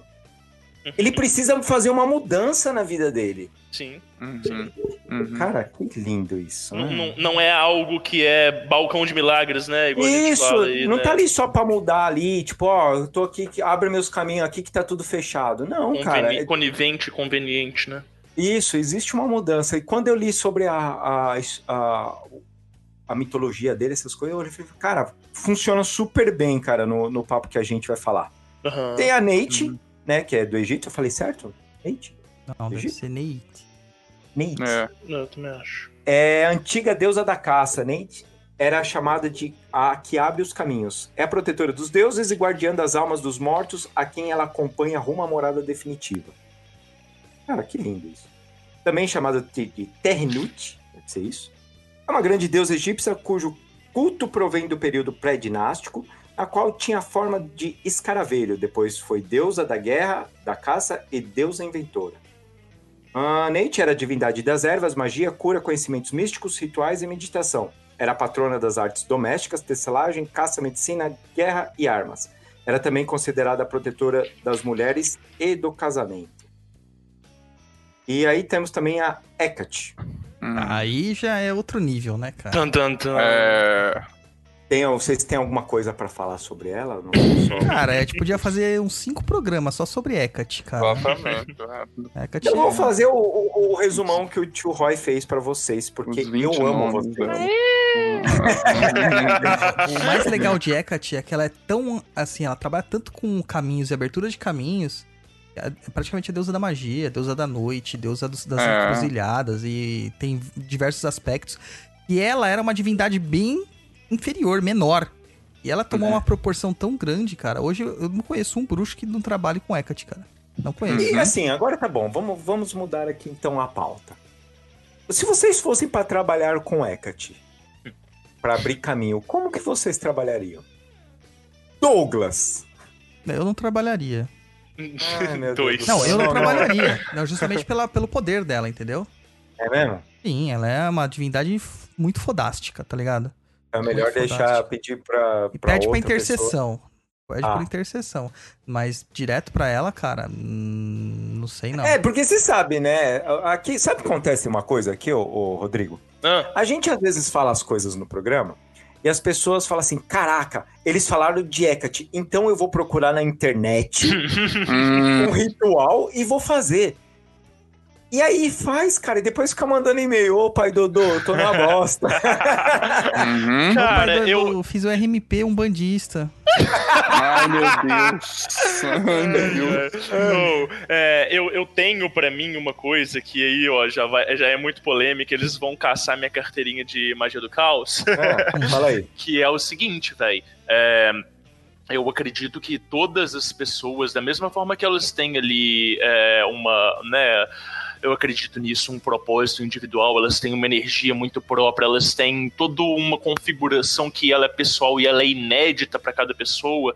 Da mesma forma, a espiritualidade da pessoa conduz ela para caminhos e sistemas espiritualistas, místicos e religiosos diferentes. Ah, Então, legal. eu acredito que, além do choque de egrégora, de tipo assim, sei lá, eu sou um cara extremamente cristão e eu sou um cara extremamente fundamentalista dentro da minha religião, e quando eu vou entrar em alguma prática completamente diversa e anversa à cultura daquela religião, eu vou me sentir mal e eu vou sentir que existe um certo é, choque energético ali, eu também acredito que, mesmo que você não tenha uma crença bem definida, é, é, se, se esse, essa sua ciência, esse seu potencial interno, ele está mais ou menos aflorado, vão haver linhas com as quais você vai se identificar mais e linhas com as quais você vai ter uma versão natural. E que é, lidar com linhas que você tem uma versão natural é, e tentar forçar um caminho que talvez não seja o seu, pra gente voltar a falar de,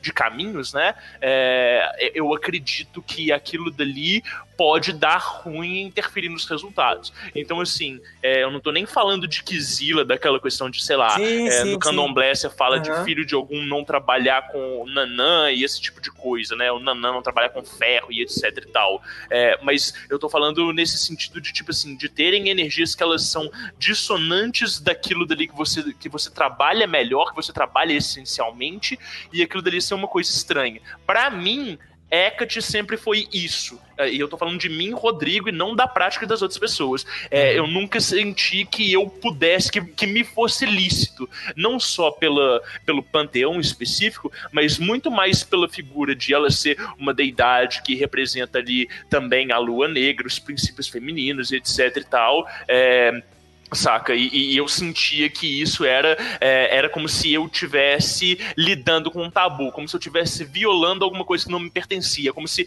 eu não conseguisse respeitar aquele terreno que é sagrado para outras ah, pessoas. Então, uhum. quando eu sinto isso, eu não me aproximo da prática, saca? É, eu prefiro estudar de um ponto de vista mais teórico do que arriscar é, uma prática. Isso é uma coisa pessoal minha, saca? É, eu, eu já trabalhei com Hecate.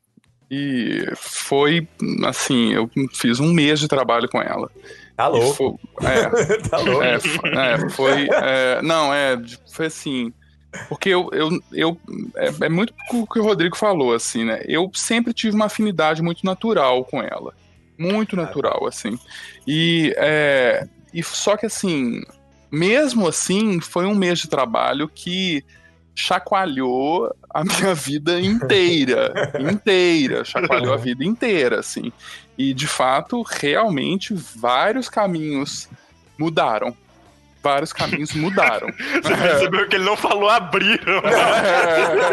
É. teve gente que precisava ir embora que foi, teve, teve gente que chegou. Teve... Exatamente, assim, exatamente. Só voltou e falou assim: minha vida foi explodida. É, foi mais implodida do que explodida. Caralho. E, e foi maravilhoso, assim. Só é. que eu acho que, assim, o trabalho com Hecate é muito curioso, né? Porque tem assim, a gente tá vendo assim, Ganesha tem um aspecto militar. A gente tá falando dos, dos, de vários ab, ab, abridores de caminho que tem um aspecto militar, né? Assim, uhum. Hecate tem um aspecto que ela é, é um aspecto que eu diria assim, muito caprichoso, que é diferente do militar, porque o caprichoso dela é, é difícil de lidar com isso, assim, você tem que ter eu, eu entendo que você tem que ter muito domínio de si mesmo para você não não enlouquecer, porque ela, é, ela pode levar loucura. É uma, uma, uma, das características que ela pode fazer, levar loucura. Ela mexe tanto que, que então, ela pode assim, desorganizar. Pra galera que tá ouvindo aqui, de repente elas querem fazer uma coisa mais é, tranquila, então é melhor mexer só com Santos, né? É. A Lu já trabalhou com Hecate, não? Só uma vez com quando fiz coisa de bruxaria, mas mas eu não tenho muita afinidade com a energia, não, uhum. não rolou assim uhum. para mim. Foi legal, mas. É. É, é, tipo aquele negócio que você experimenta só para falar que você não deixou passar, né? Tipo... Sim, é, porque teve um exercício que pediram para fazer, né? Aí eu fiz, mas. É o que você falou, né? Tem coisa que a gente não. Não encaixa, né? É, não encaixa, não uhum. foi ali no quadradinho, aí eu fui pra lá. Sabe uma coisa assim que eu. te ajudou? Sabe uma coisa que eu assim associo muito com essa questão do pessoal, ou não, eu quero trabalhar com Hecate, Hecate, Hecate, Hecate. A mesma mania que a pessoa hoje tem na, nos curtos afro de trabalhar com as Yami. Né, caso Shinoda. Sim, uhum, sim. Eu uhum, preciso uhum. trabalhar porque é o poder ancestral feminino, eu preciso não sei o quê. E, cara, isso é extremamente precioso. Tanto que as Yami são extremamente é, temidas, né? De fato, uhum. ninguém pronuncia o nome delas ou se refere a elas. Até os orixás é o... temem ela. É o que uhum. mais alimenta consultório de terapeuta holística e esse trabalho com Yami é irresponsável. É, eu vejo a mesma coisa com Hecate, cara. A pessoa tenta trabalhar com Hecate achando que é uma deusa é, linda, uma deusa iluminada. Nossa, Deus eles esquecem que a deusa é uma deusa sombria. Ela vai, Sombriérrima. Ela, ela vai pegar aquilo de pior que tem dentro de você e vai jogar na tua cara. Exatamente, exatamente. É, o trabalho que eu fiz com ela não foi um trabalho para caminho, foi um trabalho com a sombra. Pra trabalhar a própria sombra. Tá. E, e, nesse, assim, nesse sentido ela é muito eficaz. É, mas de luz abraçar, ela não né? tem nada, gente. A gente tem que abraçar a sombra, a gente tem que ter uns, hum. uma certa consciência, mas, mano. É, sabe o que, que eu, eu, acho? Eu vejo um. um ó, eu palpitando no caminho que não era para eu palpitar, mas vamos lá. É... não, é que assim, o problema que algumas pessoas cultuam as mulheres é que na cabeça delas as mulheres são mães e todas elas viram Maria. Eita. Hum. Entendeu? E não, cara, não necessariamente uma mulher é mãe. Uhum. E uma mulher pode ser sombria, uma mulher. Não é tudo princesa da Disney. Uhum. Tem algumas malévolas aí no meio. Graças a Deus, né? Uhum. Então, e, e- e as pessoas é, ai não, porque ela é uma deusa que não sei o que lá, então eu vou usar essa energia. E aí ela, ela esquece, cara, que ela não tá cultuando Maria. Nossa. É, então-. Ou Li, é igual a Lilith, né? Nossa senhora. Lilith é muito da hora ver o povo querendo trabalhar com ela. Você lembra? Vai dar merda. assim, Eu acho que a Lu é- não tava no grupo, né, Roy? Quando, a- quando postaram lá que a, um trabalho de Lilith. Ah, vou fazer, tão bonito, não sei o quê. Ah, o Rodrigo Nossa comentou Senhora. comigo. Não, faça. Não, não. Nossa Ah, eu, eu já fiz alguns trabalhos com ela, mas é, é muito específico e é dentro do que eu faço, né? Mas eu não recomendo para as pessoas. Eu não saio falando, ai, amiga, Mas ela é uma deusa. mas ela é uma deusa. Culpa do- dos cristãos. eu, esse macho, vamos, vamos acabar com isso. Não, eu acho que tem campo que não, não é para todo mundo. É, então. E, e agora também, agora todo, agora a moda também é transformar toda mulher em, em mulherzinha. E vale lembrar, gente, que tem mãe que mata. Sim. Tem mãe que tortura Cara, a santa, a santa que eu mais gosto, que é a Santa Rita, o que, que ela faz? Ela rezou pra Deus pra matar os filhos dela, mano. Exatamente. Exatamente. Rezadeira. Da Mas ela não é mulher de verdade. Ah, Porque é o que, é o que, é o que a gente escuta, né? Essa- existe hoje uma, uma coisa em querer endeusar a mulher de uma maneira que toda mulher é mãezinha, toda mulher quer ser fofinha, ou toda mulher é eu sou puta, tô puta o tempo todo. Não. Nem 8, nem 80, né? A gente tem que saber que no cinza existem vários tons. Ah. E eu lembrei é legal isso, né? Eu lembrei de uma história de, disso, de abrir caminho, de um livro, supostamente um livro infantil, é, que eu uma vez ganhei no consultório muitos anos atrás, de uma paciente, quando ela teve alta, ela me deu esse livro, que chamava assim, é, Princesas e Pizza. É, e era a história de uma princesa que vivia num castelo, com, enfim, aquele castelo mais maravilhoso e tal, esperando o príncipe encantado dela. E aí, o príncipe encantado nunca chegava, e ela toda princesinha e tal, não sei o quê. Até que um belo dia ela escuta uma- um barulho que ela nunca tinha escutado na vida dela, uma coisa horrorosa e tal, fazendo um grande distúrbio no castelo. Ela olha do alto lá da, da, da torre dela e vê uma mulher com uma bandana na cabeça, uma Harley Davidson, meio gordinha, toda tatuada e acelerando a Harley Davidson na porta do castelo. E ela fica horrorizada com aquilo, e ela desce, e aí é, essa mulher diz pra ela assim: Eu sou sua fada madrinha. Como assim? Isso é impossível você ser minha fada madrinha. Não existe, você é toda tatuada, você tem uma bandana na cabeça, essa nota, esse negócio horroroso, você é barulhento e tal. Eu sou linda! E você. E aí ela fala: Não, eu sou sua fada madrinha sim, e eu vim te dizer o seguinte: não tem condição. O que, que é isso? Você sozinha num castelo com mais de 50 empregados. Pra que, que essa gente toda? Essa gente não recebe salário, você escraviza essas pessoas, você tem que mandar esse povo embora e tal. E aí ela fala assim: Não, mas eu tô esperando meu príncipe encantado. Ela fala assim: Que príncipe encantado, minha filha? Nesse castelo aqui não vai ter homem nenhum que vai chegar aqui. esse- Enfim. E aí, essa, essa mulher faz essa princesa desconstruir o negócio todo e a princesa, Nossa. enfim, por fim a princesa vai e larga a mão daquilo e abre uma pizzaria. E aí, aí o livro termina assim, com um sujeito gordinho, carequinha e tal, é, e que ia comer pizza lá todo dia, assim. E ela começa a se encantar por esse sujeito que não tinha Olha absolutamente nada de príncipe encantado, não era nada do ideal dela. Mas que aí o livro termina assim, é, e aí eles viveram felizes para sempre, ou não, viveram felizes durante um tempo, ou você e era muito interessante, o livro terminava assim, ou você pode imaginar que você, que ela continuou no castelo esperando o príncipe dela pro resto da vida e tal, Cara, e que legal. tal, né? legal, cara. Ah. Que legal. Então, é, e o agente de transformação dessa história foi, de fato, essa, essa mulher, né? Porque do ponto de vista analítico, mãe é completamente diferente de mulher. Mãe é uma Uhum. coisa, mulher é outra, né? E, e a mulher é essa que causa um certo caos na história, desorganiza. Então, é por isso que é legal pensar isso, assim, de esse aspecto, por exemplo, de Hecate, que não é nada materno e que pode causar o caos, mas pode abrir caminho também. Né? Bom. E aí a gente pode falar agora. Você tem mais, vocês têm mais algum que vocês lembram? Ô Douglas, você lembra de algum é, deus indígena? Abridor de Poderia caminho, falar cara? que ele é. Hum, Não. Cabeça, assim, não lembro, não.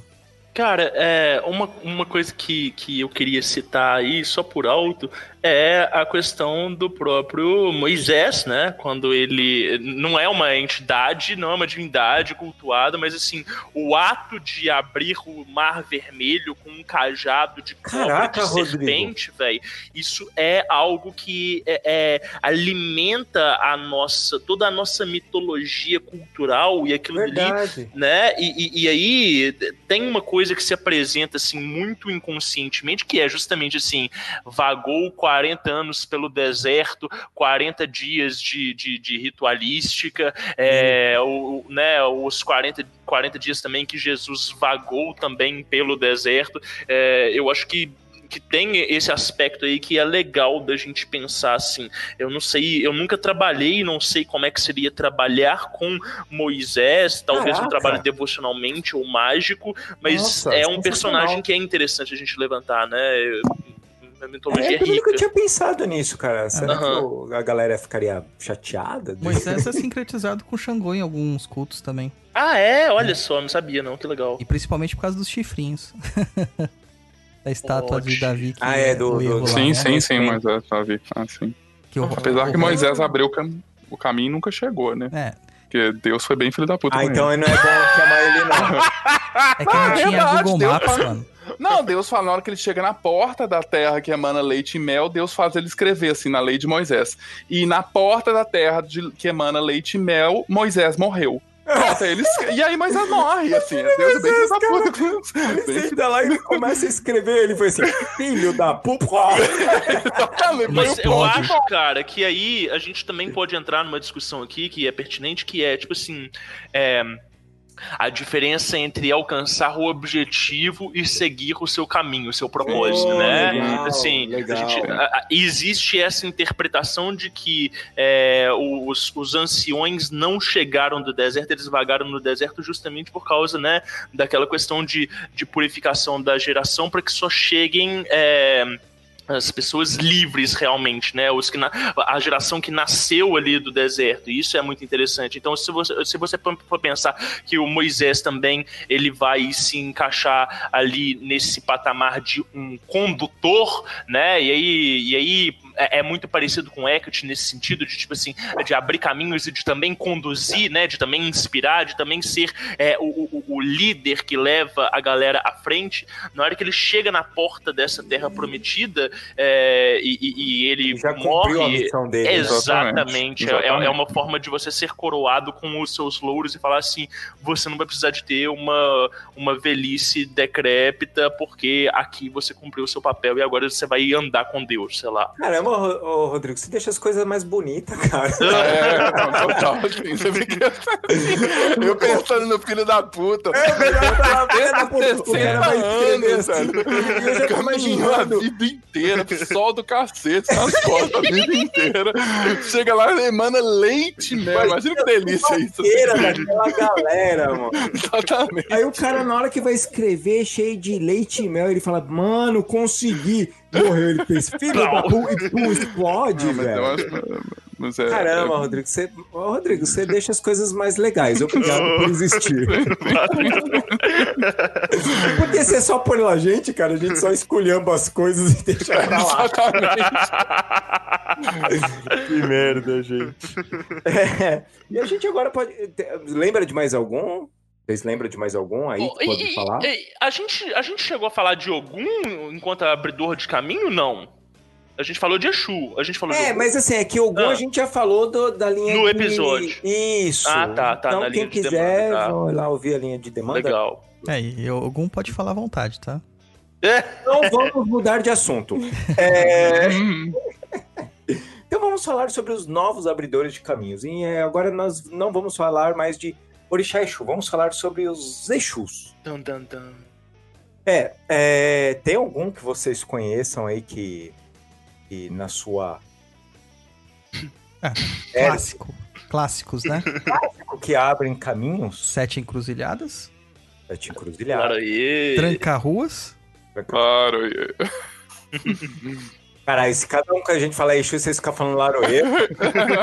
É porque vocês falam no- as chaves logo de cara, porra. É, Eu, Tá encostado e me apresenta pra você. e o próprio Tiriri também é abertor, abridor de caminhos.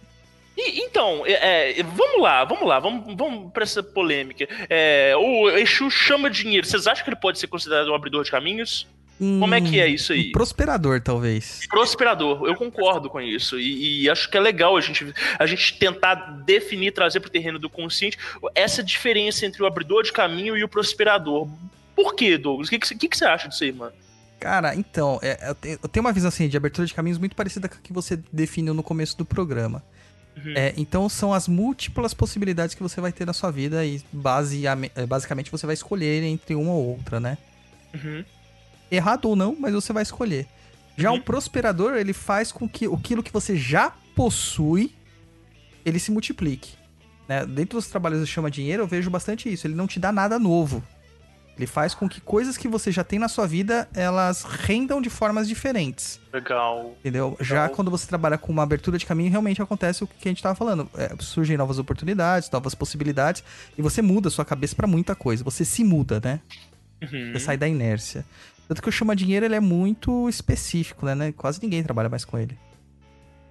É, é- era um Exu que você trabalhava incorporado ou só na, Incorpora. na irradia? Incorpora? Incorpora. Tá.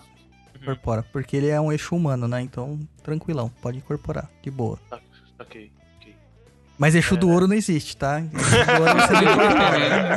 E, e nada de falar que é servidor também, porque se não foi concebido como servidor, também não é servidor. Então é. É, nós não sabemos se ele não foi concebido. É. Existem histórias Isso. concebidas numa determinada loja maçônica. Douglas, olha o processo, Douglas. Não estou citando nada, mas, doutora Lorena, por favor. Exatamente. É, há, há histórias, há histórias, há histórias. Então, né, eu, me de- mas... eu me defendo na liberdade religiosa. Caraca. É maravilhoso isso. Muito bom. Gostei desse álibi. É, eu também adorei isso. Ô, Lu, você já trabalhou com algum Exu assim pra abrir caminho? Ah, pra abrir caminho, não. Porque Cara, a Luciana é muito cansada, velho. É, eu, eu, eu gosto do, do- dos que dá, sabe? Logo. Não quer que abre É, caminho. A Luciana quer o dinheiro rápido. Não, na verdade é que eu nunca parei pra pensar em alguma coisa desse modo, né? Eu também penso como o Rodrigo falou no início, então também não adianta ficar, ficar só, sabe? Não adianta você pedir uma coisa, você não sabe nem o que você quer, né? Então. Isso. Uhum, uhum. Então não, não vi necessidade. Então eu só trabalhei mesmo com os que. Com os que eu precisava de coisa muito imediata, né? Mas também tem o e dá, né? É, né? Porque o eixo também pode ter esse problema, né? O que você vai lá, faz, mas depois você não cumpre com os acordos com eles, é tira e dá, né? A gente Aham. sabe de casos de, de eixo que tira e dá. Ele, você vai, depois você pisa na bola, ele vai e tira e te pode na vida, né? Então. E, mas a maioria das vezes foi mais, mais pra coisa muito imediata, então não acredito que é pra abrir caminho, né? Porque é pra resolver uma coisa ali Naquele Pum. momento, né? naquele momento. Não, não, não sei também se utilizar pensando nesse, nesse, nesse ponto, talvez funcione, mas hum, eu nunca usei pensando nisso. Eu queria uma coisa resolvesse ali. É uma Até demanda mais pontual, né? Próprios servidores mesmo. Eu usei, eu usei muito dos 40 servidores e do Abralas bastante pra coisa imediata. Uhum. Poucas vezes eu usei pensando em alguma coisa pra me ajudar Ou, ou no É, dia a dia, é, na- na- no, restante da é, vida. no último ritual coletivo que teve, eu fiz um uma coisa mais específica dessa parte de uma coisa mais a longo prazo. Do que, que você tá falando? Que ritual coletivo? O do Abralas que teve Ah, na tá. quarta. Aí eu, eu fiz pensando mais nisso, mas normalmente eu acabava utilizando para uma coisa bem imediata, porque sempre me deu uma boa resposta, né? Sempre foi muito rápido quando eu precisei de alguma coisa me ajuda aí nisso, daí que eu te dou isso daí já era. um escambo cósmico, né?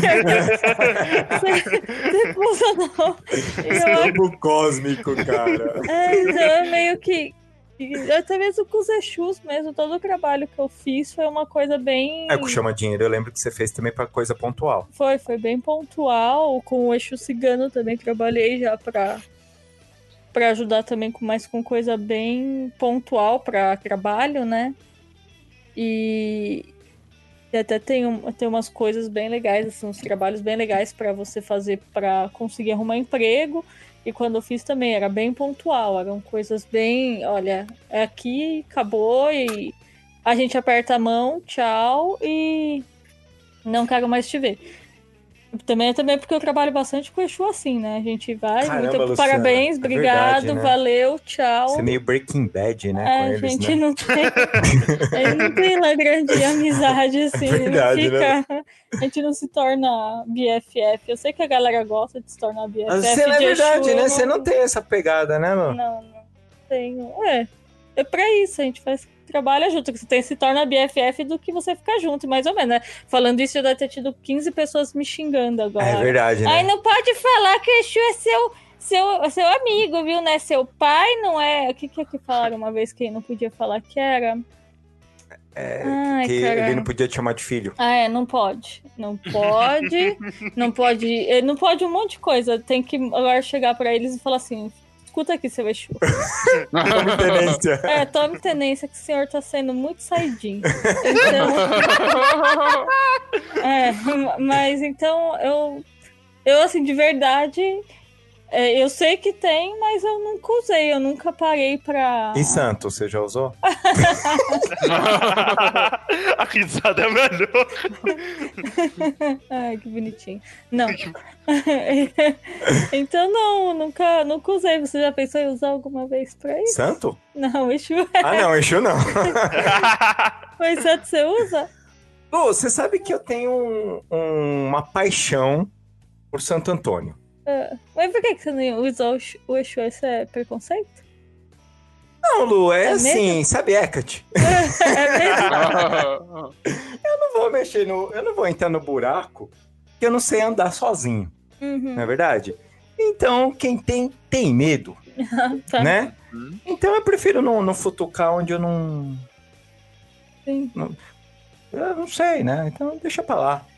Vocês, Sim. vocês acreditam que, é, assim, para muito além aí do sincretismo, que talvez seja uma ferramenta semântica e linguística e até simbólica, é, né, igual, igual eu já ouvi vocês falando mais de uma vez, é, orixá não é santo, né, o sincretismo Sim. é uma coisa. Aham. É, beleza. Para além disso, os aspectos energéticos que você acessa com aquilo dali, os aspectos do arquétipo que você acessa na hora que você vai chamar Exu enquanto orixá e Santo Antônio enquanto santo e tal pro trabalho. Você acredita que difere completamente? Ah, difere, cara. Eu trabalho, Difere. eu trabalho com Ogum e com São Jorge em, em diversas ocasiões, né? Antes Aham. de ser um bandista, eu sempre fui devoto de São Jorge, cara. Sempre gostei de São Jorge. Hum. E Ogum surgiu depois na minha vida. E as energias são muito diferentes. São Muito. diferen- muito diferentes. É, é discrepante, é gritante, né? Eles têm, eles têm associações, né? Tipo, campo militar, é, um campo mais é, reto, mais ordeiro e tudo mais. Mas quando eu quero criatividade, é Ogum. O Jorge não tem isso. Legal, ótimo, é engessado, É né? muito engessado. E, e até literalmente, né? É, literalmente. Porque a, a imagem ela é engessada. Puta que pariu! Ah, não! Ah, não, velho. Meu Deus, Olha, o Luiz? Eu achei que O nosso, Não, velho. o nosso episódio com trocadilhos foi no final do ano passado, cara. Vocês me chamaram. expor, com expor. Mas aqui, é, tem uma coisa que, que eu tava falando essa semana e que eu acho interessante a gente compartilhar e pensar aqui, que é o seguinte. é, a gente tem aí essa, esse empilhamento de mitos é, greco-romanos, né? Você tem Ares, que ele é também Marte, mas que muda de nome, embora se traduzam mais ou menos na mesma persona, algumas características mudam. E se você for levar para o território da astrologia tradicional, é, já vão ser outros aspectos e etc e tal. E eu tava falando uma coisa, e eu não sei se vocês vão concordar comigo, que é o seguinte: é, primeiro, para você trabalhar com qualquer tipo dessas entidades que a gente está citando, é imprescindível o conhecimento da mitologia por trás dela, porque é o que, que dá o contexto cultural e é o que, que delimita o espaço imaginário onde aquilo dali vai atuar, né? Então assim, você vai lidar com um santo, é legal você entender toda a iconografia, é legal você entender da vida dele para você saber ali essa questão de que a arma na mão dele foi a arma que matou ele é, e, e, você entender quais são os campos de atuação e quais são as limitações dele. É, e, e, outra coisa, é, para quando esse entendimento desse contexto cultural, ele também é o que, que vai te dar capacidade de administrar e de direcionar essa energia que você está acessando. Porque se você vai mexer com o Hefesto enquanto ferreiro, porque você quer construir um, uma, uma coisa, né, um, um projeto que ele exige determinação e que ele é feito a ferro e fogo, você tem que tomar cuidado para você não acessar o Hefesto enquanto deidade quitônica que vai te conduzir para o Hades. Isso. né? Porque são ah. aspectos diferentes, são oitavas diferentes de uma mesma entidade que se Isso. você não tem né, essa, essa consciência, é, é, é, é, é parte dessa sombra, e, e, sem, sem sentido pejorativo aqui, mas parte dessa sombra que você não tinha enquanto referência cultural pode contaminar o processo e pode te apresentar resultados que você não vai saber mensurar justamente porque você está limitado dentro do seu contexto, dentro da sua pesquisa que você não fez. Né? Então, assim, eu entendo que é, a, a, a, pesquisa é, do, desse, desse, desse, desse, trabalho, a pesquisa cultural, ela é muito importante. E na hora que a gente está falando desses abridores de caminhos contemporâneos, de Exu, de servidores, de é, né, São Jorge, é, não, São Jorge não é contemporâneo, mas enfim, é, a gente, a gente tem, assim, uma mitologia que ela é um pouco mais centrada. Se isso, por um lado, é ruim é, no sentido de não ter a tradição, de não ter aquela carga de ter milhares de pessoas ao longo de milhares de anos usando aquilo dali, conferindo carga para a egrégora, por outro lado, isso é uma vantagem no sentido de que você não se perde em tantos caminhos mentais diversos. Sacou? Você não tem uma deusa que é uma Lilith por exemplo, que ela é adorada, adorada em um culto como é, o apogeu do feminino, em outro culto ela é adorada como tipo uma sucubus que vai é, ser usada para desmanchar casais, num outro canto ela é utilizada como é, né, uma, um ídolo de vampirismo para você conseguir projeção astral dentro das esferas negativas. Enfim, existem uma gama de possibilidades Sim. diferentes dentro daquilo dali que uma pode respingar na outra dentro do seu trabalho. Né? Então, assim, é, esse, esse aspecto de, de, de, de gente ter é, esse contexto cultural que ele é mais centrado, ele pode ser uma vantagem muitas das vezes. Legal, assim, de estar nessas questões, assim, da da origem, da mitologia e tal, que a gente é muito chato mesmo com isso. É, é, é, o Roy é mais que eu por causa da iconografia, ele gosta das coisas bem explicadinhas. Mas eu ainda tenho uma, certa, uma certa flexibilidade. Mas, por exemplo, se você começar a pegar a, a bendita situação de querer colocar tudo dentro de uma caixinha fechadinha e falar lá, Ogum é São Jorge. Bom, a gente já pega, Ogum tem aspectos dele, como de ferreiro, que ele combina não com Ares, que seria o, a associação mais clássica que fazem né, no greco-romano. Mas teria mais classicamente uma, uma visão do, de Hefesto mesmo. Uhum, né? E uhum. principalmente as questões quitônicas também, porque não se esqueçam que algum chegou na aldeia dele e matou todo mundo porque ninguém falou com ele. Ele estuprou Iemanjá. Entendeu? Caralho. Tem todas essas questões e ninguém conhece os mitos. Oi? Ah, ele, estuprou, ah, ele estuprou Iemanjá. A própria mãe. Entendeu? Entendeu? Então, então é aí que tá, Rodrigo. Se a gente vai falar do, do dos. Ah, Douglas, eu vou ter que falar. Dos eu pais e mães orixás? Os potes energéticos. Ah, ah. todos os programas. em todos os programas eu vou falar. Eu vou encaixar isso. Ah, ah, ah. é, a, a, quando você vai ver as energias de São Jorge e a de Ogum, olha isso tudo que o Douglas falou. A gente falou do estupro, ele matou a, a aldeia inteira dele porque ninguém falou com ele não tem como você olhar e falar é a mesma coisa. Porque são energias totalmente. é, são abridores de caminho, essas coisas, mas são energias que de um lado funcionam bem, do outro funciona, e você tem que saber com quem você quer trabalhar, Uhum. Maravilhoso. né? E é esse o problema. Lá vai o tio Roy, o velho da internet. O velho. o velho. É sério, é sério, gente. Eu me canso de fazer isso. Eu me canso. Não para, velho. Não vou parar. Morre, morre, Que isso? velho. Nossa senhora. É, o filho da puta entra lá naquele site lá, não sei o que lá, de milênio astrológico, mileniar, Quântico. quântico. É, abertura de caminhos de Hecate. Ai, vou ler lá. Ai, dê mel para ela, se banhe com Nossa KY. nossa senhora, Você pega uma pedra de pariu. quartzo e enfia nas narinas. E aí a galera faz, velho. E o filho da mãe nem parou pra ver a mitologia do bagulho, Uhum. sabe? Aí depois E- começam a falar que Saci desce na Umbanda, incorpora. Só se desse na Umbanda, ele virou Exu, Herê. e Herê. oh, meu Deus do céu. Aí daqui a pouco vai descer, já não vai ter mais só cavalo de algum, vai ter mula sem cabeça também na Umbanda. Sabe? Isso já tem, né? Mula já tem um monte. Mula né? tem um monte mesmo. Cabeça. Então, vai começar a virar uma loucura, gente. E, e quando, a gente, quando eu falo o velho da internet, cara, porra, gente, para, meu, vai ler um pouquinho. Olha, mas eu acho que é muito isso que a gente tava falando antes, assim, de, de- como é que a pessoa, é assim, é uma, é um desejo de abrir caminho sem nenhum trabalho, sem nenhum envolvimento naquilo, sem, então assim, é- é, não tem, as pessoas não Tem querem ler, Pra não- ser aberto, né? É, Bernardo, sim. o cara quer um carro, mas não tem carta de motorista e nem Exato. dinheiro pra pôr Não, gasolina. não, vou, exatamente. vou dar um exemplo. Porque hoje existe o tesão por Exu, né? Tesão Então, existe? é, tem. Ah, meu Deus. Cara, Hum. porque hoje todo mundo quer ser da Kimbanda, hoje todo mundo quer isso, todo mundo quer aquilo. Nice, legal. Todo mundo toma banho de sangue Ok. na cabeça. Todo Nice. mundo quer, todo mundo quer ser enterrado.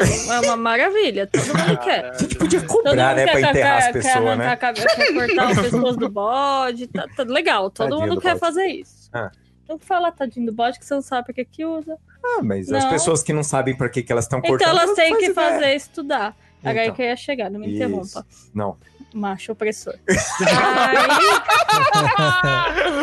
Hashtag Lilith. é, vou fazer um culto agora. Aí as pessoas querem isso. Elas vão e elas se metem, elas chegam no lugar, elas não procuram saber. Aí eu vou fazer. Aí, olha, o Douglas falou no Papo na Intrusa que o Exu Tiriri abre caminho. Eu vou agora pegar um livro, riscar o ponto e pedir. E pedir. A pessoa não tem, não tem o discernimento de pegar, ler, entender, compreender a entidade antes de sair fazendo as, as coisas dela. Quer fazer, faz. Tá, tá aí o mundo, né? É Tá. livre-arbítrio, não dizem que é. É isso aí. As pessoas fazem. Mas se não tem a mudança, é o que, o que a gente falou esse programa inteirinho. Quando vocês estavam falando início, eu achei bem interessante porque uma pessoa próxima a mim, ele, ele esses dias foi num, num, num terreiro que é de Umbanda e Candomblé. E, Ah, e falaram pra ele que é importante ele fazer um ebó pra, pra abrir o caminho dele e tal. Aí custa aquele valor X pra tudo isso. Só que assim, essa pessoa ela quer que alguém resolva o problema dela. Ela não quer mudar. Uhum. Então ele vai poder fazer, tipo, o, o- se eu fosse pai de santo dessa casa, eu ficaria muito feliz, porque ele vai fazer muito ebó pra ele. É dois ebol por mês. É, se desse pra fazer quatro, dava pra viver o mês inteirinho numa boa. Só Aham. que ele não tem dinheiro pra pagar quatro por mês, mas e nenhum, na real. É. Mas é, existe o problema das pessoas não quererem mudar elas não querem mudar a atitude dela, ela quer que alguém resolva o problema. É como é como o um negócio que eu falei que eu faço imediatismo com, pro Abralas. É alguém que Porque eu quero uma coisa, puta, cara, eu tô precisando ali de um bagulho, eu vou lá e peço imediato. Aí ele vem, tratorzinho, papapá, resolve meu problema naquele momento. Não vai me resolver depois, porque eu não, eu não fiz um trabalho para que é, houvesse uma mudança interior uma mudança sua, né? minha. Né? Ah. Então tem que ter uma. Não era o caso nessas coisas. Não, né? sim. Mas tá vendo? Não, não, não, não venha meter o dedo. Mas, não, é só uma. É só um, um exemplo, né? Mas, e, mas... Ah, ah. E, e aí essa pessoa, ela, ela, ela tem mil atitudes negativas que ela sabe que tá sendo um problema mas falaram que ela tem um encosto. Que a culpa dele ser zoado é o encosto. É do encosto. Ah. Então, ele vai. Eu falei, então vai ser ótimo, porque eu vou ver ele pagar muito ebó.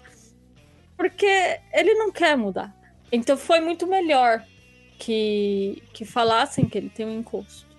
É muito mais prático, é muito mais fácil é, jogar pra terceirizar, né? Terceirizar você ser um bosta. Porque assim. falar pra ele olhar no espelho, né? O encosto dele. É, ah. puta, é, é, muito mais fácil resolver o problema ali do que parece. E, e, e também tem. tem é, que nem não é o caso de vocês, porque vocês falam bastante disso, gente. É mudança, mudança, mudança. Não adianta só ficar usando abralas e. Ai, não já era, banho de ábralas. Não. Mas tem, tem gente que também não se importa em olhar pro cabra e falar assim: também muda, viu, negão? Porque senão não vai dar certo esse negócio. É. E. Uhum. Mas eu vejo também que tem uma coisa que as pessoas elas não querem se esforçar em compreender determinadas coisas, porque é como o famoso. Mas como é que faz para usar? Posso tal coisa? Uhum. Mil vezes. Uhum. É, aquilo, é isso, é XYZ. Tá isso escrito. acontece com a Abra, pessoas... elas acontecem com os Exus, acontece com tudo. Com tudo. É, é, e é uma uhum. coisa assim, se o cara pegar ele ler. E assim, leitura, gente, às vezes coisa de cinco minutos. Ah. E se tiver dúvida, lê de novo. E aí, se não sanou, pergunta, mas você vê que a pessoa já entra, ela entrou no determinado grupo, era o primeiro post que ela vê ela. Mas como é que faz pra usar? Nossa. Oh, gente, vocês não têm noção tanto que isso acontece. Sim, tem, não. A gente tem. Não, é, é, exercício de, de abertura de caminho meu e do Bernardo e dos outros é é ter paciência com a é, galera. Não, exatamente. Isso é simpático, velho. Porque é diferente, né? É. A, aquela coisa do, do cara ele querer compreender, ele não entender e perguntar porque você vê sim, que ele sim. não entendeu, do cara que tem preguiça. Exatamente. Como, não, e a, como muita e a gente, gente adora essa galera que chega pra, pra agregar, pra fazer pergunta diferente, pra fazer, sim. estimular novas, novos pensamentos, né? É, é isso mesmo. Sim, aí você olha e fala, não, aí tudo bem, a pessoa tá fazendo uma pergunta que você olha e fala, não, é. Puta, o cara não entendeu, aí tá certo. Não, sim, ajuda sim. porque, porra, né? É legal você pegar uma pessoa que você vê ali, não, não é má vontade. Mas 90% das pessoas. Olha, eu, eu tô dizendo 90% porque eu já acho que eu tô meio mal-humorada. Mas será que é 90% mesmo? Eu não sei, mas eu tô falando por isso. É, mas as pessoas, elas têm preguiça. Uhum. Elas têm preguiça de, de estudar, elas têm preguiça de se mudar, não têm vontade, porque assim, um monte de coisa. Ai, minha vida tá uma bosta. Aí ela vai, senta no sofá e fica. Tá ah, morta. Tá morta. Tem um quadro de uma mulher que ela tá caída assim, ela tá pálida. Toda vez que eu vejo uma pessoa. Ah, eu sei qual que é. eu sei qual que é. Eu vejo, eu falo assim, nossa, olha, olha, ah, tá igual aquele quadro lá, aquela pessoa. Tá lá, com aquela cara de, de de morte. E, e passa uma sensação é, ruim, né? De que, assim, a pessoa, ela é estéril em si próprio, ela, ela por si própria é o próprio ciclo vicioso uhum. e ela é um foco de pestilência para os demais, uhum. né? É, uhum. Eu vejo, assim, que essas pessoas que elas chegam no grupo, o problema delas não é a preguiça. O problema delas é que a preguiça dela é um desrespeito com o tempo dos demais. Né? Vocês devem passar isso demais aí enquanto é, as as perguntas que surgem em decorrência do programa. É, o, o negócio, o problema não é responder as perguntas, porque isso a gente vai fazer eventualmente, porque é o que, a gente se propôs a fazer, a gente tá ali por aquilo dali, a gente não tá ganhando nada por aquilo dali, mas a gente faz porque a gente sente prazer, porque a gente tem um senso de responsabilidade. Mas o problema é você sentir que a sua resposta ela vai ser ao vento, porque a pessoa uhum. não vai uhum. ter capacidade de compreender, porque se porque, ela tivesse é, capacidade exatamente. de compreender, ela tinha feito um esforço para buscar. Uhum. E quando uhum. a pessoa tem síndrome de neném, né? É não, é uma das que mais me irrita, síndrome de neném. Ai, mas eu posso fazer tal coisa? Não sei, criatura, tenta. Porque assim, é uma coisa que me irrita às vezes é alguém chegar pra mim e falar assim, mas como é com o seu Exu? Como que você conseguiu tal nível de afinidade com ele? Não sei, cara. Não sei. Continua aí suas práticas. Para de querer saber como é o outro. Coisa com você. Mano. É porque é diferente, né? É Cada diferente. um tem seu tempo. Deixa de ser tem... síndrome de neném. Você tem que testar as coisas, até mesmo. Mas teste com responsabilidade, que a gente tá falando até agora. Lê antes de você chegar perguntando. Mas. Por que que acende uma vela? Você leu? Não. Então vai ler. Às vezes dá vontade, né, de responder desse aí jeito. Aí você é né? grosso. Então, mas aí é, não, mas, mas aí, eu, eu já respondo com links, cara.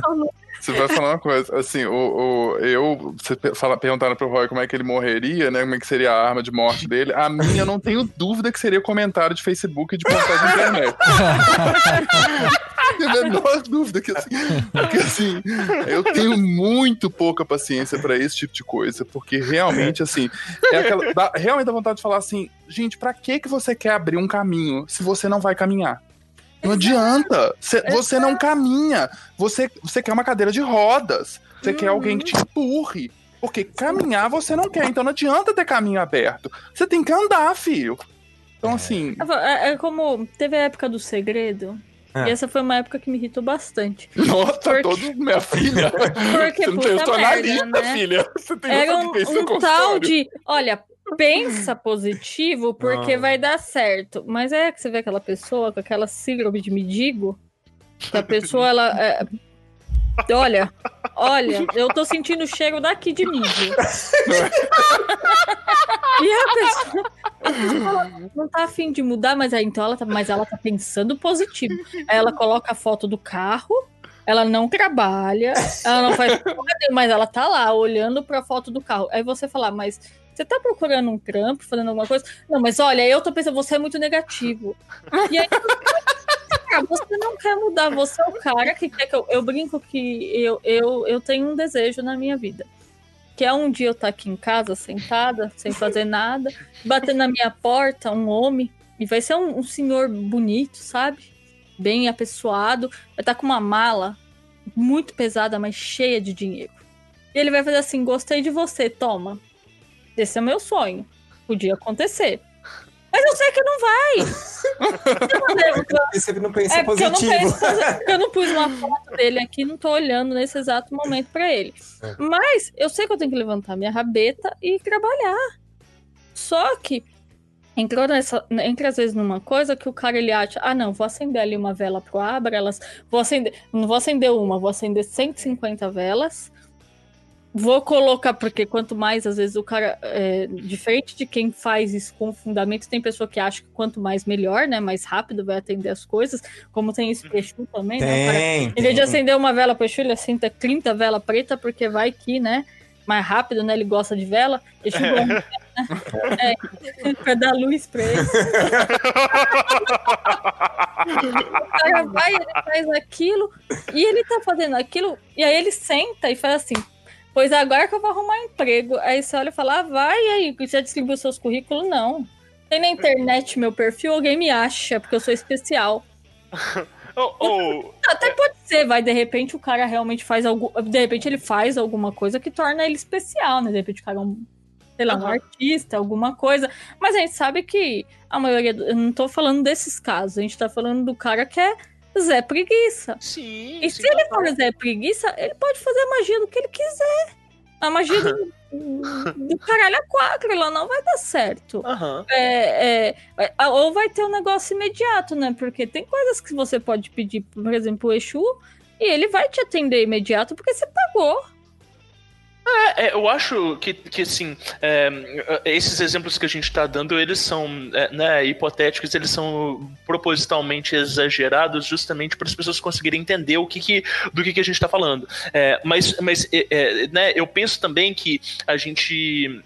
essas coisas todas que a gente citou, elas existem, elas podem acontecer. Não são prováveis, Sim. mas elas podem acontecer. A questão toda é esse sentido que, que a Lu fala muito muito bem, que é assim, né? Vou acender 150 velas pro Exu, ou então vou acender 40 velas pro Ablas de uma vez. É, todas todas as semanas tem alguém que pergunta, ao invés de eu acender uma vela por dia eu durante posso 40 dias, sete dias, eu posso acender uma vela de sete dias toda semana, toda tem. semana. E por quê? Porque as pessoas elas não têm mais a capacidade de observar o tempo. Elas não É. querem estar comprometidas com os fluxos dela. Elas querem automatizar tudo porque fizeram a, a tecnologia fez isso pra gente. Mas a, a- a tecnologia não necessariamente ela consegue acompanhar os nossos ritmos, as nossas necessidades, a nossa espiritualidade. Aliás, muito pelo contrário, a minha visão hoje é que a tecnologia muito mais nos, nos atrapalha e nos aparta do contato com o espiritual do que realmente nos serve. É, e aí, quando a gente está falando dessa questão do, do tempo, da, né, da- dessa vertente do tempo, desse aspecto do tempo, é justamente porque 40 dias, ou uma novena, ou 21 dias, ou que seja um ano inteiro, é o tempo que você vai fazer esforços diários e depois que o efeito desse esforço, daquela velhinha que você antecedeu ali, daquela oração que você fez, daquele banimento que você fez, depois que ele passar, você vai sofrer um período de retração que é justamente aquela sensação da inércia em que você vai lutar contra ela de uma forma mais direta, né? Então, assim, é, o tempo ele é imprescindível justamente para mostrar que existe esse período de retração e que cada vez mais você vai expandir por força própria. É, o, o- o Bernardo colocou né, aquela, aquela, aquela metáfora maravilhosa é, que, que o inimigo ele cede espaço num primeiro momento Uhum. é, e, e que depois ele cresce de novo. É, raras vezes as guerras são vencidas no ímpeto, mas muito mais na diligência, na determinação, né? Então assim, é, determinação ela não tem a ver de tipo de rigidez, de que eu preciso me ater a essa meta porque eu tenho que um objetivo, porque meu coach falou que em 10 semanas eu tenho que resolver, mas é muito mais do terreno do compromisso, do terreno de eu comigo mesmo ou de eu com essa entidade, com essa força que eu acredito, saca? Eu acho que o compromisso ele tem muito mais uma coisa é, de confiança, ele tem muito mais uma coisa de você fazer projeções daquilo que te toca do que você cumprir aquilo dali, porque é um contrato frio e seco que delimita o que você tem que fazer ou não. Beleza, eu contratei o Exu, eu tenho que pagar o que eu pedi pra ele, porque foi o que ele me estipulou. Mas o que, que ele me estipulou é em cima do preço que eu estou disposto a pagar. E se eu estou disposto a pagar aquilo dali, é porque existe esse comprometimento que ele vai para muito além da minha vontade de obter o objetivo, ele vai na confiança que eu deposito naquela entidade com a qual eu estou entrando em contato. Seja um contato pontual, que eu quero, sei lá, é, ser sorteado num sorteio de concurso de, de, de, de, carro, né? É, é, seja para isso, ou seja para uma, pra uma relação mais longa, de tipo assim, sei lá, vou trabalhar com esse Exu porque eu quero uma promoção, eu sei que não é imediata e etc e tal. Independente disso, cara, qualquer tipo de, de ativação que você faz, seja no papel de amigo, seja no papel de feiticeiro, no papel de conjurador, no papel de é, ordenador, é, se não precisa de existir uma relação de amizade, precisa existir uma relação de confiança de você para consigo mesmo. Né? Momento, no momento em que faltou a confiança em relação a você, você fraquejou e aquela força pode te tomar se isso for da natureza dela. Né? Então, pra gente falar aí de Goécia, né? Assim, é, não há não há nenhum tipo de círculo ou de triângulo que vai te apartar É. da sua insegurança. Isso. né? É. Eu acho que é, é, tem a gente pode acessar entidades que elas são mais condescendentes, que elas conseguem lidar melhor com esse aspecto do nosso receio, da nossa ansiedade e E a gente também vai acessar eventualmente entidades que elas são completamente intolerantes em relação a isso, porque se você entrou em contato com elas é porque você tem cu para segurar aquilo dali, você tem jogo de cintura para conseguir lidar com aquela situação. Eu acho que isso é importante ser dito, né? Exatamente. É, as pessoas precisam aprender a ter o mesmo comprometimento que elas têm com a Netflix, com a espiritualidade dela, com a vontade dela de ter de, De, se de melhorar dedicar a alguma alguma coisa, coisa, se né? Seja o que for, pode ser o cara querer saber fazer crochê mega bem. Ele tem que parar e se dedicar.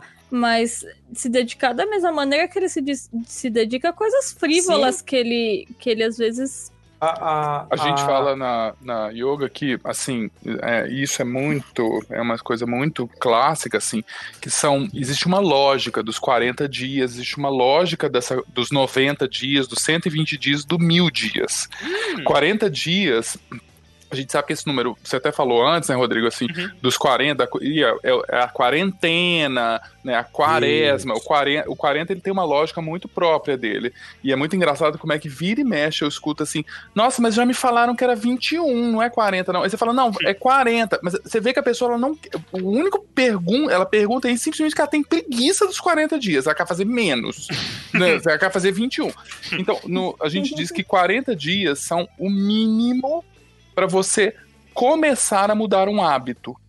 Todo hábito precisa de no mínimo 40 dias de repetição. E nesse ponto, de, agora eu tô falando de ponto de cerebral.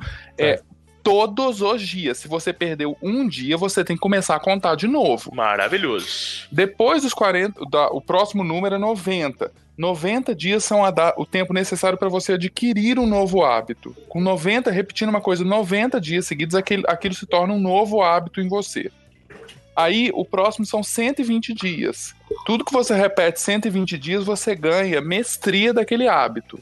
Olha só. Então, e a última coisa são mil dias. Tudo que você repete mil dias na sua vida se torna você. Aquilo já, já é parte de quem você é. Né? Então, ah, assim. É, é uma lógica que, inclusive, a gente usa tanto para pensar assim dos, dos bons hábitos quanto os maus hábitos, né? Uhum. A pessoa, todo santo dia, a vida inteira dela, ela repetiu que ela não dá conta. Aquilo realmente se torna pessoa. Sim, que é um é. hábito que ela repetiu muito mais do que mil dias na vida dela. Então, Certeza. só que assim, eu, eu tive um, um, grande amigo nos Estados Unidos que ele estava fazendo uma, uma prática meditativa de mil dias. A gente, professores de yoga, geralmente a gente faz várias de mil dias na vida. E aí, ele estava no dia 700 e tanto e ele esqueceu. Nossa. Esqueceu. E aí, ok, começa de novo. Começou de novo, dia seguinte, acorda, começa de novo e tal, parará. E aí, o que que aconteceu foi, quando ele tava no dia 400 e pouco dessa nova série, ele perdeu de novo. Ele hum. simplesmente ele não, ele errou, ele, ele achou que tinha feito de manhã, não fez tal. Quando ele foi olhar, ele perdeu de novo.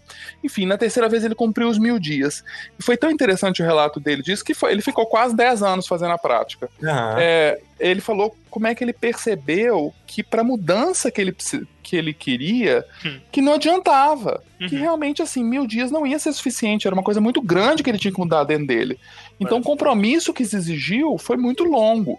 Então, assim, é a coisa do realmente de trabalhar, é o trabalho interno, é trabalhar para as coisas acontecerem. Para fazer a mudança, né? Para fazer a mudança. Não, uhum. não, tem, não tem jeito. Ô Bernardo, e você tem uma fala que, que eu gosto muito, que é aquela fala sobre a prosperidade, sobre o mantra da prosperidade, no sentido de que ele vai retirar coisas. Como é que, como é, que é isso? Precisa se abrir um, um, um, um espaço para que novos, novos caminhos sejam preenchidos. Como é que é, é isso é, desse é ponto de vista Kundalini a gente, Yoga? A gente, é, na Kundalini Yoga a gente tem alguns mantras para abertura de caminhos. A gente tem mantras para retirar obstáculo e mantras para abrir mesmo caminho. Geralmente os mantras que ou as práticas que envolvem abertura para prosperidade, a primeira coisa que acontece, isso é muito louco, e eu tenho infinitas provas disso na minha própria vida, é o seguinte: você começa a fazer um mantra para prosperidade, na semana que você faz, seu celular quebra, a uhum. televisão cai no, assim, você só perde dinheiro. É uhum. impressionante assim.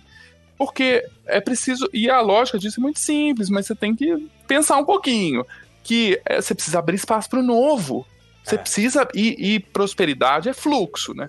Se você Isso. tá com tudo na vida agarrado, vai dar um, vai quebrar o celular pra você fazer uma dívidazinha para começar a mexer as coisas. para você se mexer para você okay. se mexer. Aquela coisa que já ficou tão batida, tão new age, né? O caminho se faz caminhando, né? Enfim, mas, mas existe uma verdade nisso. Uhum. Existe uma verdade nisso. Realmente você precisa mover. E para mover, às vezes as pessoas têm que perder muito. Uhum. Às vezes ela precisa perder muito. A gente acumula que... muito, né? Acumula coisa acumula... de casa, acumula é, memórias e, e, traumas, e a gente gosta disso, né? Sim, sim, sim. E, e aí, realmente, assim, não tem prosperidade, não tem abertura que chegue se não tem espaço. Sim. Se, é a primeira coisa que a pessoa tem que se perguntar assim: na minha vida, eu tenho espaço para o novo, eu tenho espaço para abrir um caminho. É. Porque se eu não tenho espaço para abrir um caminho, o caminho não vai se abrir. Vai ser aberto, né? Você não Você quer tá uma abertura apegado, de caminho. Né? É, É, você não só quer alguma de- coisa rápida, né? Você quer um- uma pílula. E aí, verdade, ah, verdade. você quer uma pílula de ouro. É isso que você quer. Você não quer caminho aberto. Então, isso também é uma coisa que, que assim, vira e mexe no consultório. Eu vejo muito isso, assim. Isso que a Lu tava falando. De as pessoas que vêm e pedem, elas quase que elas me dizem assim: me ajuda a mudar para permanecer do mesmo Aham. jeito. Ou, ou assim, né, Bernardo, resolve meu problema. É, a maioria quer que isso resolve meu problema. Resolve meu problema, resolve Ajuda mim. Luciano. É, ajuda o Luciano, é assim. E aí, assim, enfim, o- quando a pessoa começa a entender que de fato, assim, é ela mexendo, é assim, é, no, é na quebra do celular que de repente ela vai começar a pensar sobre alguma coisa, de como ela, ela vai ter que olhar para as finanças dela, porque puta que É. pariu, meu celular quebrou, mas eu queria prosperidade financeira, mas eu nunca pus uma porra de um, um gasto num papel. É. Uma- nunca planilhei nada na minha vida. Nunca- então, então, assim, como é que você quer prosperidade se você não sabe nem quanto você ganha e quanto você gasta? É verdade, não adianta nada, né? Quebrou seu celular, você vai comprar o iPhone 11 aí e gastar um rim pra comprar Aham. ele e você vai olhar e vai falar assim, caraca, e eu tô pensando que falta dinheiro na minha vida. Aham, exatamente, exatamente, exatamente. Ô, ô, Douglas, falando em dinheiro... Mas não, tô dormindo. Que isso, Douglas? Que feio que você faz com Não os é, cara. convidados. Não é os convidados. Eu adoro o Bernardo e o Rodrigo, cara. É que eu E- sou um e- senhorzinho idoso. É verdade. Douglas, o que você pode falar aí do seu Zé Pilintra e do seu Severino? Cara, o Zé Pilintra é um parceiro, né? Já- É. é, Amanhã já vai ter um monte de pergunta. Você trabalha com o Zé Pilintra? Eu falei, não, não. Né, Ele não tá registrado lá na empresa, mas tudo bem. É, o Zé Pilintra é engraçado, cara, porque eu não tenho ele na coroa mediúnica, não, não trabalho É. diretamente com ele incorporado, mas sempre tive uma afinidade muito grande pela imagem do malandro, né? Da, da, da sagacidade do malandro, do bom malandro, né? É, Não é o malandro do morro atual, mas o malandro do morro das antigas. E o Zé Pilintra, ele, justamente por saber os meandros, né, da- de viver na pobreza, de saber como extrair riqueza da pobreza, de sempre escapar dos perigos, ele se tornou um exímio é, conhecedor de novos caminhos, né? É aquele cara que acompanha você sempre do seu lado ali pra te ajudar. E o Zé Pilintra acaba sendo aí festival, é, acaba sendo celebrado em quase todas as casas de umbanda que você conhece que vende algum artigo religioso, tem sempre uma imagenzinha na frente Sempre tem, é. É, e é sempre voltado pra rua. E é sempre dando dinheiro pro cara. Porque tem, uma, tem um pacto que você faz com o Zé Pilintra, que é você dá dinheiro pra ele, depois coloca esse dinheiro pra circular de alguma forma, e ele traz mais dinheiro pra você, né? Uhum. É, Zé Pilintra é bom pra isso aí. E o Severino acabou entrando nessa história aí, porque o pessoal tava perguntando no Instagram, né? O Severino é o meu baiano. Por causa da mironga que a gente explicou aí, que muita gente veio falar que tava dando muito certo e tudo mais e tal. Só que aí, eu mesmo já, dentro desse episódio, eu já mudei meu pensamento sobre o Severino. Eu não acho que ele seja um aberto- um abridor de caminhos, mas um prosperador também. Eu tenho essa visão mais Hum. dele. Uhum. É, isso é pra mostrar que as entidades que a gente trabalha mais próximas, às vezes, as nossas entidades, elas são tão eficientes e tão é, úteis quanto uma divindade. Você não precisa ir longe. É se desconectar totalmente da sua Começar a egrégora, ouvir da o que sua tá essência. perto, né, é, é lógico. Entendeu? Basicamente isso. E agora vamos entrar no que interessa, né? Sim. Vamos. Então O vai. que, que é o que interessa? Você segue a pauta, Rui. Então vamos falar um pouquinho do Abralas. né? É... Só que assim, gente, o programa não vai até as 3 horas da manhã, tá? A última vez que eu estive aqui, né? Foi recorde. Então, foi recorde. Vamos com calma. Aham, aham. Então, é, o, o Abralas, o- de uma maneira mais resumida, viu, Rodrigo? O- Como que vocês é, é, veem o trabalho dele com essa, essa ação? Tudo bem que a gente já falou um pouco do abertura dos caminhos, mas o como um servidor, cara. Vamos falar e começar de servidor. O como que ele trabalha nisso, ah, abrindo os caminhos das pessoas? Quer começar, Rod? Eu posso falar? Pode falar, pode falar.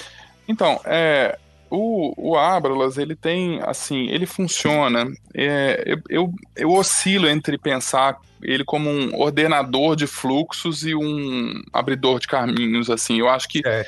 É, talvez ele abre os caminhos para que os fluxos se ordenem. Eu uhum. acho que o, o, papel dele principal é muito mais alinhar o sujeito com o fluxo da própria vida. E para isso, alguns caminhos precisam ser abertos, né? E muitas vezes caminhos, que a gente vê isso muito, caminhos que a gente falou no episódio inteiro, caminhos mentais. Sim. Né? Então, é, o Abradas, ele trabalha muito interessante, ele trabalha numa perspectiva, ele tem essa função muito imediatista, ele tem esse aspecto dele, então abre o, abre o sinal para mim que eu preciso chegar no consultório, que eu tô atrasado, é, é muito pontual, mas é, o que eu entendo onde ele brilha mais, onde ele é, é mais ele, é nessa perspectiva mais ampla é, onde ele vai reordenando e organizando os fluxos da vida da pessoa de modo que ela possa cada vez mais poder expressar o que ela veio para expressar. Geralmente, a maioria das vezes, não é exatamente o que ela acha que é o que ela está querendo abrir, o, ca o, caminho que ela está querendo abrir, uhum. né? Então, é, é um pouco nesse lugar, assim, que eu entendo que ele funciona. Certo.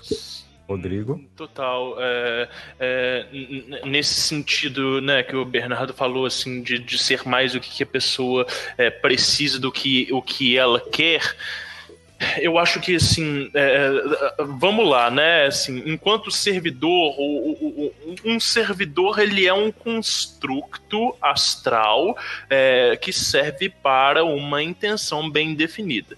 Uma é. vez que o servidor ele foi é, é, é a, a, a, a, intenção e o projeto dele, o programa dele foi definido, aquilo dali não pode ser mudado. É, da mesma forma que todo ser humano, e aí dentro da minha crença, vocês me perdoem se eu entrar em um dogma muito forte, de, da mesma forma que todo ser humano tem um propósito, tem uma verdadeira vontade, tem um caminho para cumprir, é, e, e, quanto mais próximo ele está dessa expressão do que, que ele é essencialmente, é, maior é o prazer dele de viver, é, um servidor, ele também vai estar sempre é, refém do próprio propósito. Então, ele não pode criar consciência própria no sentido de ter outros propósitos que sobreponham e sobrepujem aquele propósito inicial, aquela intenção inicial. Abralas, ele foi idealizado desde sempre como um facilitador de fluxos. Certo. E qual que é o fluxo que é primordial? É o fluxo de cada um, é o caminho uhum. de cada um. Então, todas as pessoas que elas estão alinhadas com o propósito interno delas, ou que elas sentem prazer com a vida delas, elas vão ter muito maior facilidade de acessar a energia do Abrams do que outros. Então, assim, quando a Lu chega e fala que ela tem facilidade de acessar e de conseguir propósitos pessoais, é porque, gente, é a nossa diva Luciana, né? Ela, ela tá alinhada com o propósito dela, ela tem um contato com as entidades dela, ela faz um trabalho próprio, saca? Então, assim, é, é, ela tem esse nível de destaque, igual, né, não, não sejamos modestos, todos aqui temos, no sentido de que nós somos pessoas sérias que observam a nossa espiritualidade, a nossa religião, as nossas práticas mágicas. Sim. Então, um magista, ou um espiritualista, ou um religioso, que ele se depara com esse servidor, para ele vai ser muito fácil essa, essa energia. Porque essa, essa energia é a mesma energia do empenho que ele coloca ali no dia a dia, quando ele vai se preparar para a gira, ou quando ele vai para o templo dele fazer os rituais dele, ou quando ele vai fazer meditação diária, é a mesma energia. Entendeu? Então, o, o Abralas, nesse sentido, para essa pessoa, ele é uma mera estrutura, uma mera ferramenta que vai pegar toda essa energia de empenho que ela é colocada até que inconscientemente, automaticamente na nossa prática magística, no nosso empenho nos nossos projetos, e ela vai pegar essa energia de sobra e vai direcionar para alguma coisa que você queira. Entendeu? Então ele é simplesmente um, um, servidor, no sentido mesmo de servidor de internet, em que ele vai pegar aquela quantidade de empenhos, de energia que você está colocando sobre si próprio e vai redirecionar e canalizar para uma intenção sua. Isso é, isso é do ponto de vista das pessoas que elas são esforçadas e que elas são alinhadas consigo mesmo. Agora, para uma pessoa que ela não tem isso consigo própria, que ela não tem esse compromisso, que ela ainda não descobriu o seu caminho, que ela está tá, tá no, no, no lapso da criatividade criatividade, que ela tá na dificuldade de, de, de ordenar a vida dela, é, ele vai ser um ordenador justamente no sentido que a gente falou lá no início, de apresentar possibilidades diversas. Então, às vezes, a pessoa tá perdida, ela tá completamente sem criatividade, ela não sabe o que ela vai fazer, ele vai apresentar novos insights, ele vai apresentar novos contatos, às vezes ele vai apresentar uma, uma né, uma pessoa que vai oferecer ou um emprego, ou uma atividade, ou um curso, ou o que quer que seja. O que, a gente mais vê lá no grupo, e é o que, eu mais gosto de ler, é quando as pessoas falam assim: Nossa, eu tava esperando que eu ia resolver é, um problema. Um problema sim, de repente é, muda totalmente o contexto da vida da pessoa. Muda né? totalmente. Né? Tipo, a pessoa vira, vira e fala assim: é, Eu fiz o ritual com Abralas porque eu queria ganhar um emprego porque eu precisava pagar minha dívida. E é. aí, isso aconteceu semana passada. E aí, uma sessão, uma, uma um processo trabalhista que havia mais de 10 anos que eu tinha esquecido que estava na justiça, saiu e eu ganhei uma quantia 10 vezes maior do que a que eu estava esperando. Olha Resolvi as minhas dívidas e estou agora empreendendo no projeto. E você fala assim: caralho, velho, a vida da pessoa mudou de cabeça para baixo, porque, tipo assim, ela estava procurando um emprego e agora ela está empreendendo, saca? Tipo, é... não que uma coisa seja maior. É, não que uma coisa seja maior que a outra, mas você entende que agora ela tem recurso para realmente é. conseguir expressar o que, que, o que, que ela precisa?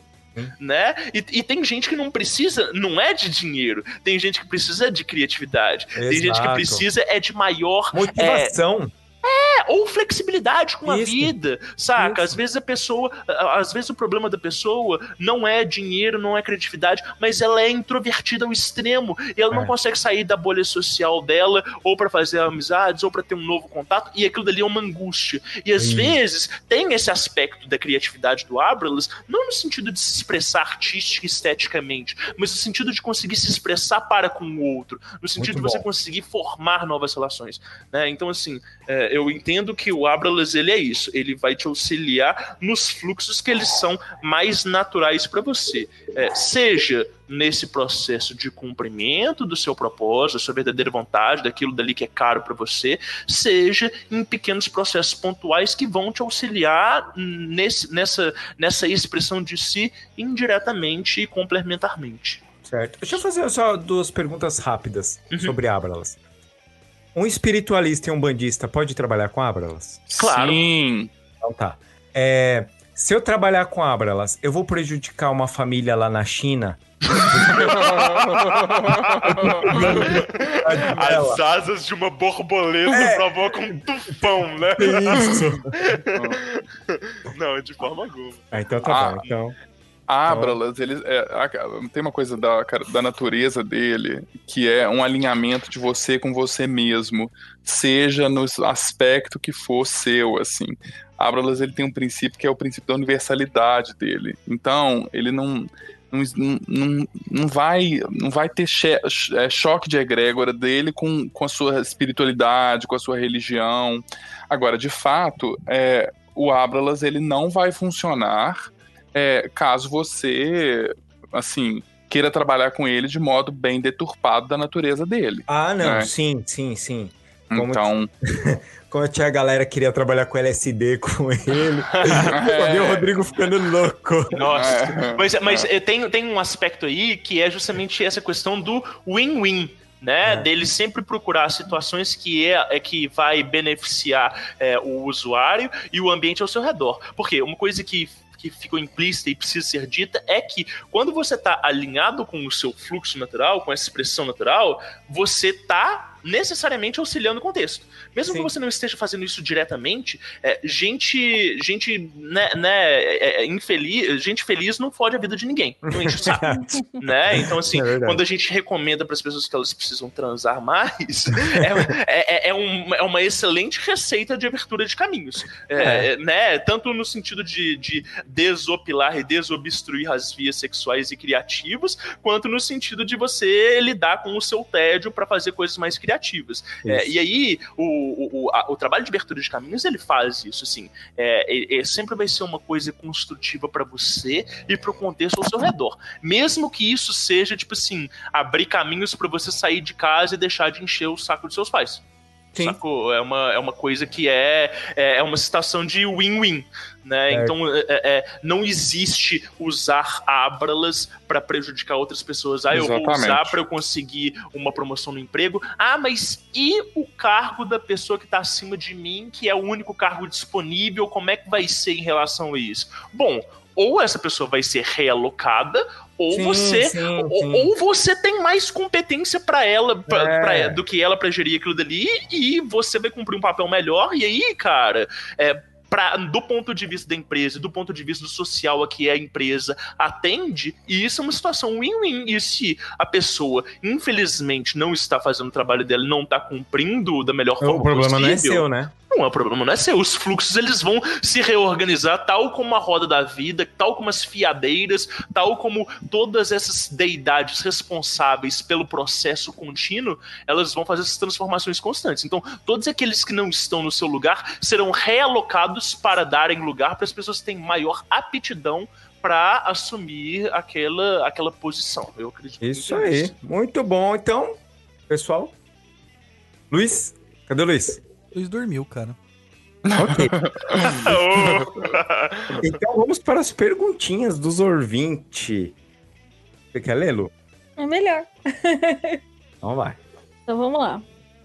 Marco Araújo. Já ouviram falar de tranca-ruas dos caminhos? Não é o tranca-rua dos- de cruze... em Cruza. Faz sentido. Trancar ruas e caminho, rua já é caminho, pô. Potato, potato. Posso pra próxima? Próximo. Diego Navarro. Não vou poder escutar ao vivo, mas queria saber de Santo Antônio Abridor de Caminhos. Abraços, rapaz. Então, o Santo Antônio Abridor de Caminhos é o Santo Antônio clássico, né? Só que assim, tem um negócio chamado é, Responso para Santo Antônio. Já ouviu falar disso, Douglas? Não. É, o responso é como se fosse uma é, resposta ou procura de resposta, sabe? E, e aí você faz assim, você faz um pedido em voz alta para Santo Antônio e ele resolve o seu problema. Entendeu? Cara, é o Luiz que tá roncando. É o Luiz, cara. Ele falou, tô cansado, não sei o que, não sei se eu vou aguentar. Que. Liga pra ele, Douglas. Vou ligar. Vão respondendo aí. Eu achei que era meu cachorro que tava roncando, velho. Cachorro. Então, próxima pergunta. É isso, Diego. Então é isso. Esse é o Santo Antônio. É o mesmo Santo Antônio, só que você faz um pedido pra ele. Certo? Ah, o Alex Tondin. Tem como trabalhar com duas entidades da mesma linha? Por exemplo, com Ogum Yara e Ogum de Lei? Tem. Ele pode trabalhar com quantos alguns você quiser. Você pode evocar eles. Aí você tá falando na Umbanda. Pode trabalhar. É, acho que problema. É, deve ser. É, pode. Se você evocá-lo, ele vai vir. O pessoal da Neumbanda não faz isso? Verdade. A questão é, você deve fazer isso? Tem sentido trabalhar com dois alguns, né? Algum é uma energia muito já definida, né? Isso aí é aquela síndrome de Libriano que não sabe o que, que quer e pega tudo. É tipo isso. É, é Pokémon, tá ligado? Quer colecionar todos. é, essa entidade que não é forte o suficiente, precisa ativar mais uma, né? Ó, ó, o, o Luiz acordou. Bom dia. Bom dia, Luiz. Bom dia. Ô, Luiz, é só pra você desligar o microfone, você pode dormir, fio. Que, que, que episódio é esse, cara? Só vi os caoístas aqui virar zona, mano. Só, só não tá igual o episódio passado que surgiu até passa dendê no corinho, né? ai, ai, pode falar o próximo, Lu. TJ Caetano. Rodrigo Vignoli Lindão. Como faço para usar o Abrala sem ciúmes, pai Dodô? Coraçãozinho. Leia o PDF. Próxima pergunta. É, Uhum. ó, ó, ó, então, é, no- o, PDF ele tá disponível no grupo do Abras. O grupo do Abras tem lá aba arquivo, tem várias coisas. Eu vou tentar disponibilizar isso, fazer uma, uma aba no meu blog pessoal para isso. Embora não seja destinado para isso, pessoal é, tava, tava me cobrando isso, sabe? Então vou tentar ver se a gente consegue encontrar, colocar isso em algum outro, algum outro espaço, se o Douglas quiser botar lá no Perdido também. Vou uhum. pensar também se eu, se eu upo lá no site do Vortex também, que fica mais acessível para mais pessoas. É. Mas no PDF tem tudo e a gente tem inclusive um FAQ, né, com várias perguntas que são possíveis de serem feitas para as pessoas que estão começando e tudo, que lá a gente fez assim com, com muito carinho para todo mundo mundo se encontrar ali, tá? Isso. Ô, Rodrigo, há quanto tempo que o Abralas nasceu, por assim dizer? Cara, tem três anos. Foi no final, foi no início de 2016. Vai fazer quatro anos agora. É, e, e, cara, eu, eu gostaria de contar uma, uma história aqui, rapidinho, bem rápido, que vai ser muito legal. Que é o seguinte: é, a gente faz um ritual para Abralas todos os anos, ah, no dia 6 de janeiro, que a gente chama de aniversário do Abralas porque é o dia que ele foi publicado, né, que ele ganhou o mundo publicamente. E que é também dia de Rei Mago e tal. E, e a gente pede para que as pessoas elas separem duas velas, uma para o ritual em si, para fazer a conexão com a egrégor e tal, e a outra vela que, que a pessoa pode fazer ali artesanalmente, que ela capricha naquela vela, vai ser tipo a vela do aniversário do Abralas, que é tipo um presente para você. É como se aquela vela ela fosse imbuída da energia daquela egrégora e em algum momento, no prazo de um ano, você pode usar aquela vela dali para você é, ter algum usar em alguma demanda específica que você esteja precisando de mais ajuda. Então, em outras palavras, a gente está te dando uma lâmpada mágica com um gênio que vai atender um desejo. com um desejo. Uhum. É, e, e, é muito interessante porque é, a energia dessa vela do aniversário ela é muito diferente das energias dos demais. Assim, parece que ela tem. É, eu não sei se é um, um, limite maior e tudo, mas assim, eu usei ela até hoje a gente fez do, três vezes esse rito e eu usei ela já duas vezes nos anos anteriores. A primeira vez foi que eu tinha, eu queria mudar completamente de área de emprego. Eu, eu só sabia que eu queria trabalhar com livro. E aí, cara, eu acendi essa vela num dia, um dia eu virei e falei assim, acho que é a hora de eu acender essa vela. Eu acendi essa vela e eu encontrei com meu pai no dia. Meu pai chegou para mim e falou assim: Rodrigo, tem um amigo que ele tem uma editora e ele tá precisando de gente para trabalhar lá. E eu pensei em te, te, indicar o contato dele e já falei com, com de, de você para ele. Falei, caralho, velho, eu nem, nem comentei nada com meu pai. Ele já chega, tipo, foi muito rápido, saca? E, tipo assim, no dia seguinte eu mandei uma, um e-mail pro cara e, tipo, uma semana depois eu já tava sentado trabalhando dentro da editora e tal. Isso foi a primeira coisa que foi muito impactante, muito impressionante. A segunda vez, velho, foi quando eu tava indo para São Paulo para dar uma palestra sobre espiritualidade e eu tive um atraso de mais de 12 horas num voo. E a galera me mandou áudio no WhatsApp assim: Ah, e aí, cadê o abridor de caminhos agora? Parece que alguém tá preso no aeroporto, né? E tal. Eu fiquei, tipo, eu tava já puto com a situação, né? Eu fiquei puto. Eu mandei um áudio e falei assim, véi, se a companhia aérea vai vir comigo, vou demandar essa porra toda. Mano, eu acendi a vela justamente no processo civil e tal. É, e a gente foi assim pra, pra, pra aquela. Pra, né, pra, pra pequenas causas, aquele, aquele mais rápido, mais ágil o juiz deu a sentença máxima de grana. E, tipo, foi muito rápido, saca? Tipo assim, meu advogado virou pra mim e falou assim: você sabe que você foi a última pessoa a receber dessa companhia, que depois de você, essa companhia faliu e não pagou mais ninguém, né? Falei, caralho, não era pra tanto que eu tinha falado que eu ia demandar qual é, sacou? Mas então, tipo assim, é, é assim. É, tem esse aspecto aí desse rito coletivo do aniversário que ele é muito interessante. Ele é no início do ano, então muita gente perde ele. Mas eu, assim, recomendo que todas as pessoas, mesmo que não trabalhem ativamente, façam essa experiência porque ela é muito singular, ela é muito diferente da ativação de um servidor é, ocasionalmente, sabe? É, é algo bem legal, assim, que eu gosto muito. A minha vela ainda tá guardada, preciso acender. Próxima pergunta, Lu. CJ Caetano. Pai Dodô, os Exus abrem o mesmo caminho? Não. eu, eu tô sem paciência hoje. não, cara, a gente falou, abre sim. É, a questão é como você vai pedir essa abertura de caminho, e o né? Exu, né? Que vai e o Exu que você vai trabalhar. É, nem sei se tem mais pra frente aí, perguntaram do Tiriri, do Caveira e Uhum. tal. era Perguntaram, perguntaram. O Tiriri é porque ele trabalha com os caminhos, cara. Ele trabalha com o caminho. A encruzilhada é o caminho, o, o- local dele, o domínio dele. Entendeu? Então ele vai ali fazer a triagem das passagens. Já o Caveira, não, não tem sentido. O Caveira é um, é um, é um cara que vai minguar a energia, né? A caveira significa morte, né? Acho que foi o Marcos Araújo que perguntou também. É, pô, ele vai minguar, né? Ele vai tirar a sua, a sua energia vital ali e tal.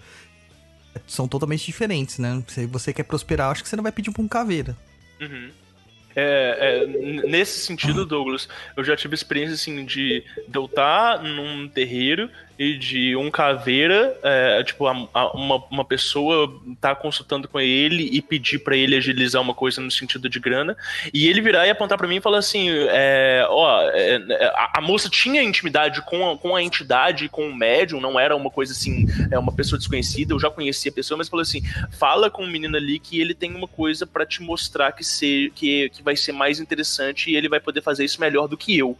Eu achei muito curiosa a frase, porque, tipo assim, é, eu tava ali pra ajudar também no dia específico, mas eu falei assim: olha, é, é, a entidade tá. me- não é me delegando uma responsabilidade, mas uma responsabilidade de conhecimento de passar pra pessoa. E, eu, e, e hoje, você dando essa explicação, faz muito mais sentido agora isso que aconteceu. assim. É, agora eu vou, eu vou explodir mais ainda a sua cabeça. Ah. Umas duas semanas atrás, Ah, eu mandei um print pro Roy Palu de um cara que entrou lá no Instagram do Perdido falando, perguntando do Abralas, né? Ah. Perguntando, falou que tava conversando com o caboclo dele, o cara mora em Londres. E o É, caboclo foi. dele falou: pergunte pro Douglas Rainho que ele vai te direcionar pro lugar certo. Caraca! É. Ele falou que cara, o bicho falou meu nome, cara. Aham, caralho, velho. E Aí ó, os peguei- Douglas abridor de caminho. Dá pra botar no altar. Eu só, só peguei o linkzinho lá do grupo do Abralas e falei: Tó! Que doido, Vai que legal. Que legal. Nossa, muito doido. Pai Dodô Tiogun, abridor de caminho. Eu estou, eu estou inter- internacionalizado. Olha só. Muito legal. Próxima pergunta, Lu. TJ Caetano, o que fazer quando todos os caminhos parecem estar fechados?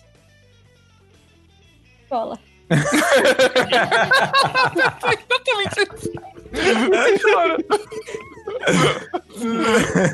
Na vida, às vezes, existem momentos que você tem que estar com os caminhos fechados mesmo. É. Existe aquele momento que você tem que parar de olhar pra fora e olhar pra dentro.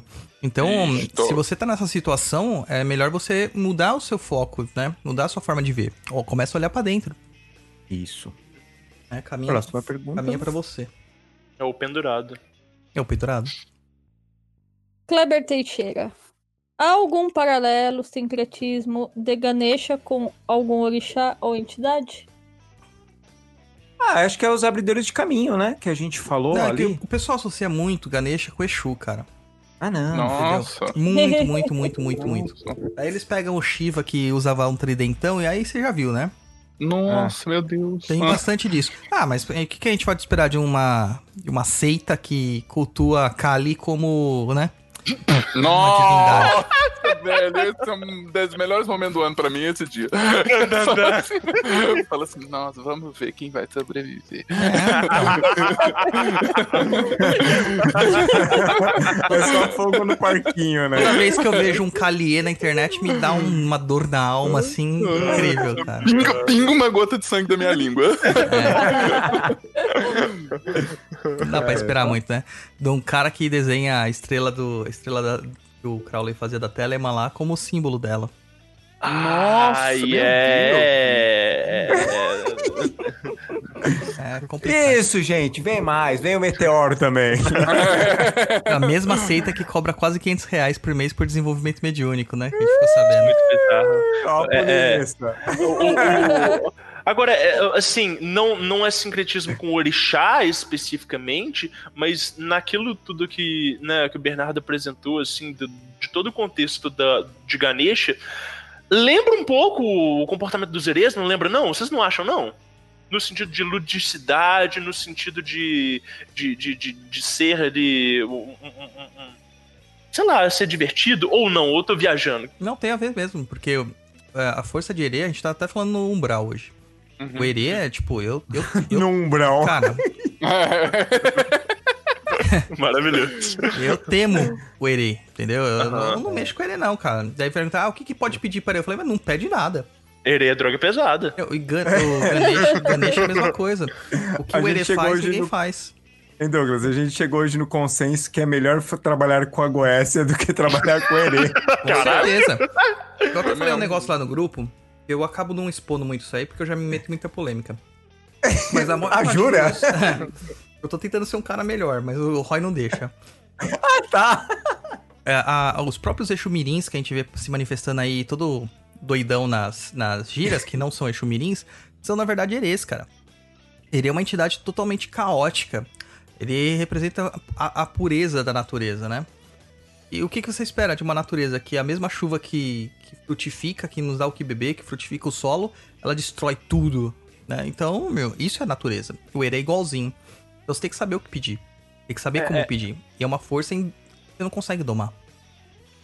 É, é, nesse sentido, então, o- o- os eixos mirins todos seriam herês, mas hi- higienizados por, uma, por, um, por um filtro religioso? É tipo isso? Não seria bem higienizado, porque eles são bem zoados, né? É, mas eu digo assim, a imagem deles, Então, né? sim, sim, se você, Não, não. se você vê o Ere de Candomblé, o Ere mesmo, a- Aham, a- a- Menino de Angola, né? é, se você vê aquilo ali, você vai entender exatamente o- essa definição, porque você vê o Exumirim é igual, cara. É exatamente igual. A questão é que confundem Ere com crianças. Sim. E aí fala assim, não, as crianças da Umbanda, elas são calminhas, querem bolo, doce, guaraná. E Não, não, não, não é assim. Eles são entidades puras. A maior parte delas são encantados. Uhum. Então eles vão mesmo ser bem trash, Louco. bem loucão, vida louca mesmo. É os craquinhos. É muito doido. Ah, mas não vai pedir baseado, tá? Ai, nem craque. É, porque pra eles não faz diferença isso. Luciana, próxima pergunta. Kleber Teixeira.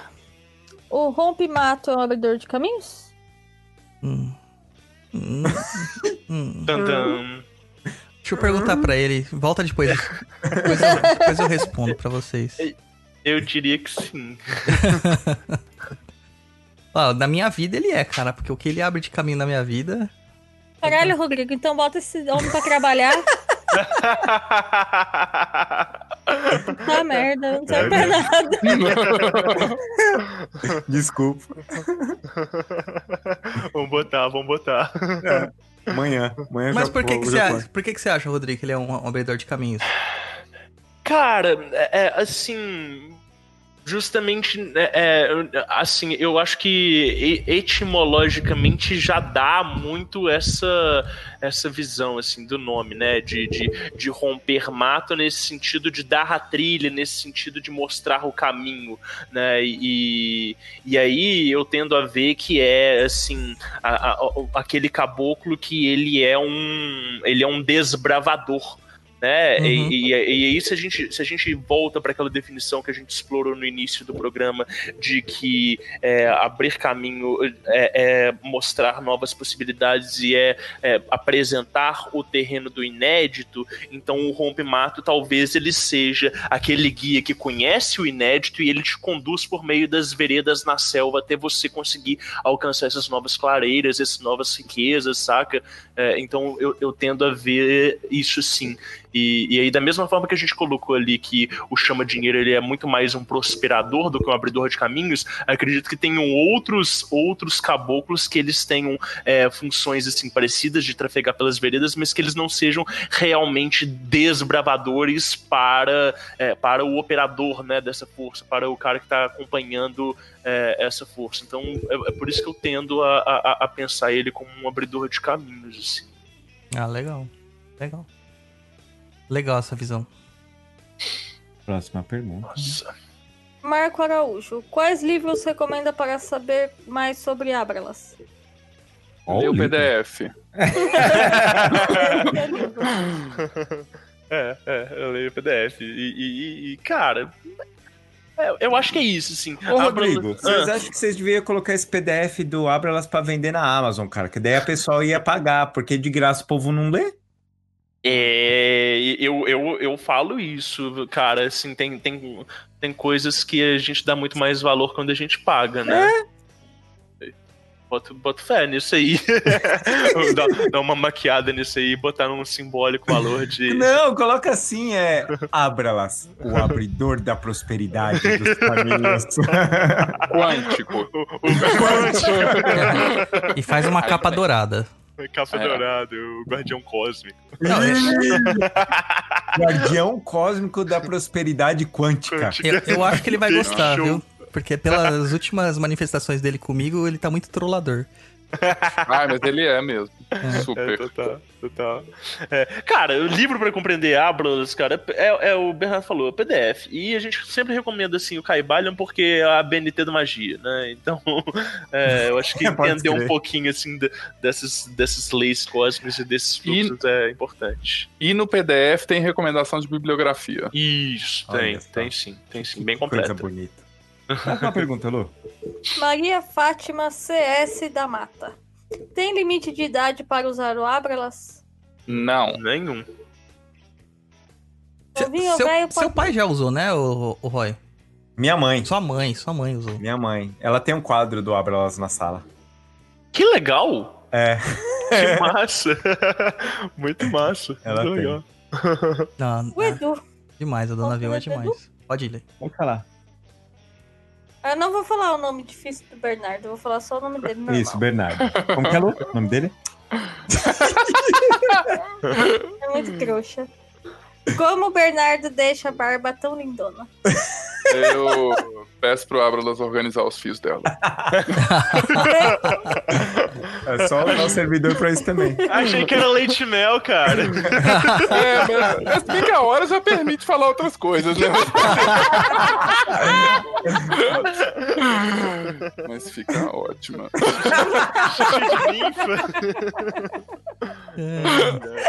Próxima pergunta! Eita, Reginaldo! Já ouviu falar que o servidor Abra elas têm uma certa afinidade com Exu? Baboseira? Eu não acho baboseira, não. Muito Não, o contrário. Abralas trabalha bem com todo mundo. É, eu, eu, ele trabalha bem com todo mundo. Eu, eu, eu nunca tinha visto isso que o Douglas falou da- do, do, do brother lá de Londres, do caboclo indicar é, alguém, mas assim, é muito comum as pessoas chegarem no grupo porque os Exus deram indicação do nome, ou porque o Exu apresentou é, o sigilo e a pessoa tava navegando no Facebook, o sigilo pulou na cara dela, é, saca? Ou então que, tipo, é, a pessoa começou a trabalhar com Abralas e aí os Exus e as Pombagiras chegaram mais próximo, saca? É, eu vejo que tem ali uma afinidade muito com a esquerda, é, não só porque o Abralas tem uma afinidade com a esquerda, mas eh, principalmente porque é, é- são as entidades que estão mais próximas daquela- da- daquelas pessoas, né? Então, É, assim, é às vezes a pessoa não vai conseguir ativar. né? É, às vezes a pessoa não vai conseguir ativar ali um caboclo, um baiano, né, pra, pra, pra fazer um- esse trabalho de abertura de caminhos, mas tem um Exu que tá ali que vai ganhar alguma coisa naquele processo, Isso. né? Ô, ô, Assim, ô, Rodrigo, Ah. o capa preta da Lu, quando vai trabalhar com, com. Ele vai fazer algum trabalho, assim, por exemplo, ele fala assim. é, fala pra ela que eu não vou fazer esse trabalho, não. Se ela quiser, para falar lá com aquele outro grandão, que aquele outro grandão resolve os olha problemas que ela só, quer. Né, olha Lu? Que ele chama ele de grandão. É. que doido. Resolve lá com o grandão. Aham, aham. É, eu, eu vejo, assim, que tem uma afinidade muito próxima. Agora, tem muita gente que fala por aí, ah, porque Abralas é um eixuzão e tal. Não, Não, completamente não é. diferente, Não né, é. Bernardo? Inclusive, do Não ponto é. de vista energético, tem muito mais a ver ali com, com, com entidades de direita, assim, de... de Sim, trabalho. muito é. mais. Muito mais. Não tem, assim, em termos energéticos, ele não, é muito diferente. Muito diferente. Não tem nada a ver com a energia dos Exus, não tem nada a ver. Não, é uma, Termos é uma energia até leve, né? Uma energia É, diferente. exatamente. E, exatamente. e- e você vê o tanto que é contagiante nos ritos coletivos. Assim, galera faz, participa do rito coletivo que é 9 horas da noite, vai conseguir dormir lá meia-noite, uma hora da manhã, porque fica muito eletrizado. É, muito- fica. Leva essa energia. Eu vejo isso aí. Próxima pergunta, Lu. Mário Calderaro Neto. Depois, se possível, eu gostaria de saber sobre a erva Abre Caminho. Então não precisa ser agora. O que, que o Mario te fez, coitado? Possível, Depois, se possível. Cara, tem duas ervas que chamam de abre caminho, né? Tem a, a, a oficial mesmo, né? E a outra que acham que é abre caminho, que na verdade chama quebra-demanda. Então, ó, que o pessoal usa como abre caminho é a quebra-demanda. Marca isso aí. É, e ela faz exatamente o que o nome dela diz, cara. Ela abre caminho ou quebra demanda. Dá pra tomar banho disso? Sim, pode tomar. Da cabeça aos Tá bom. pés. Só não pode Tá. fazer gargarejo. É, Ou pode, né? É, mas se quiser, pode. Vai abrir outro tipo de caminho aí. Você vai abrir o caminho e vai pro, pro, astral. Ué, gente, pra baixo também é caminho, né? É, tem, tem uma coisa nesse. Não, não, não, não nesse sentido de, de, de escatológico da coisa, mas tem uma coisa no sentido do trabalho com ábrulas que é interessante e que, que essas outras entidades abridoras de caminho também podem ser utilizadas, é, que é o seguinte: é, se a gente está falando que abrir caminhos é desfazer, é contornar obstáculos, desfazer bloqueios, quando a gente tem essa noção de que existem bloqueios energéticos em chakras, em certos nódulos, em certos pontos e tudo, é, essa energia ela também pode ser utilizada para fazer uma limpeza. Então, assim, uma pessoa que ela seja é, reikiana e que ela saiba manipular símbolos diversos, ela pode utilizar essa energia nesse sentido de fazer é, é, essa limpeza. Muitas das vezes, é, quando a gente fala de abrir caminhos, às vezes você não está precisando de abrir, de, de, de, né, de desbravar a selva, mas na verdade você está precisando só de fazer uma limpeza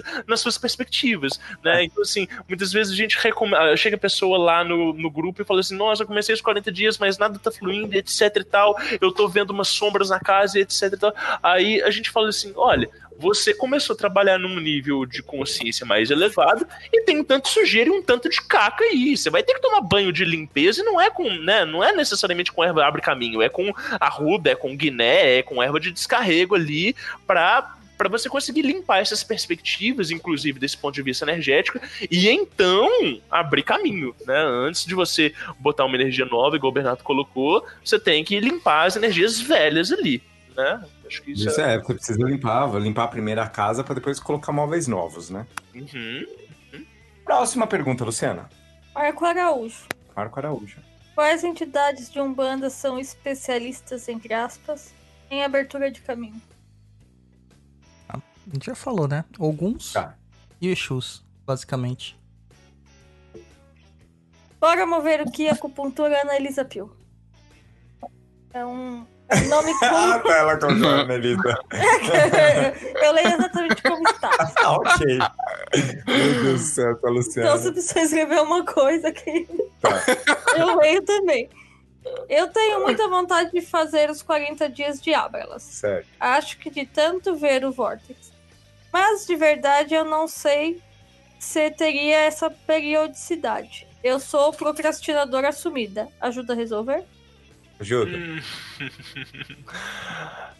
É, Cria o máximo- hábito, cria a disciplina que vai Isso. trabalhar em todos os aspectos seus. O que você precisa. Você já, a pessoa já identificou o problema dela. É, então ajuda. ela. É, vai ajudar, vai ajudar. Não tem... A partir do momento que você sabe que você procrastina, a partir do momento que você sabe que você não tem é, ah, é rotina, ajuda, porque você já sabe que você não tem, né? Então, Uhum. ajuda sim, Ana. Faz sim, que é legal. Eu recomendo.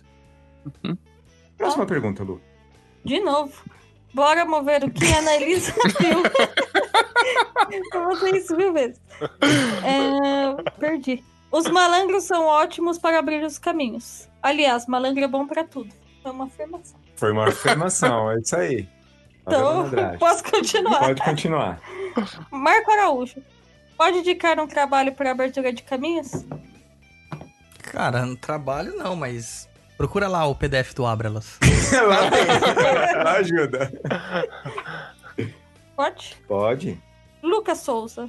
Qual preto velho e preta velha é abridora de caminhos? Como suas mirongas, etc, etc. Ou- Cabeça, assim, eu não lembro de nenhum, não, cara. Só os quimbandeiros, que são Exus, né? Só, é só esses. Os Pai Cipriano, talvez. É, aí, aí ajuda, né? Uhum. Ou qualquer um que tenha sete encruzilhadas no nome. É. Também ajuda, né? acha tão fofinho aquele preto velho, né? Daí chega lá, pai João das sete encruzilhadas. Caralho, eu nunca vi. É, tem, tem. Tem, Tem? tem até bastante, cara. É sete mesmo? encruzilhadas tem bastante. Olha só, nunca vi, que massa. Tem Cruzeiro das Almas. Tem uns Exu já- com uns nomes mais legais, né? Sete Facadas, Exu Matança. Pai João das Sete Facadas. É, tem uns mais legais, assim, Sete Diabos. Mas tem, tem, tem, tem Pai João Sete Facadas? Não, né? Não, não. Tá. Ia ser demais, né? Não. Também não tem, não tem o Chumaré do cemitério, né? Ai, meu Deus. Nanã da Forja. Não, eu achando que era só culpa de uma vertente, cara. Daí me veio um- uma apostila de uma outra vertente que colocou lá Caboclo Sete Flechas do Cruzeiro das Almas, ou do das, Nossa, do cemitério. Ah, coisa do Daniel, Cemitério. cara. Coisa do Daniel. Sabe, é, pre- Preto Velho Flecheiro Caveira. Eu falando, mano do céu. Isso, velho! Eu falei, bom. Jesus Cristo, para com isso, mano. A gente tava falando de criatividade aí. É, o pessoal é criativo, não. Muito criativo. Bora, Maverick, que a cultura... Rodrigo, no final, dá pra entoar novamente a cruz cabalística no ritual do RM... Não, não dá. RPM? Não, não. RPM da, da banda? Não, não dá. Mentira, Ana. Dá Ó, sim. Entra no canal do Rodrigo e lá vai ter ele fazendo bonitinho como que faz. Isso, É, isso. Rodrigo. Que, que eu fiz aquele vídeo especialmente pra aquele programa do Foco. Demorou, mas saiu, ficou bonitinho, deu trabalho pra caramba. Então tá lá bonitinho o RMP com. Tem duas vezes, tem no início e no final a entoação, você pode ver. Peça eu, o Rodrigo fazer RMP, eu fa- começar a falar de cabala ao vivo, gente. Senão, É, igual eu, É. eu e Roy conversando até 5 horas da manhã, né? Depois do programa, tipo. isso acontece. Jovens. Próxima pergunta. Já acabou, porque Já essa acabou? daqui a gente já fez. É, Chegou uma aqui no Instagram agora, a Tati Mandu.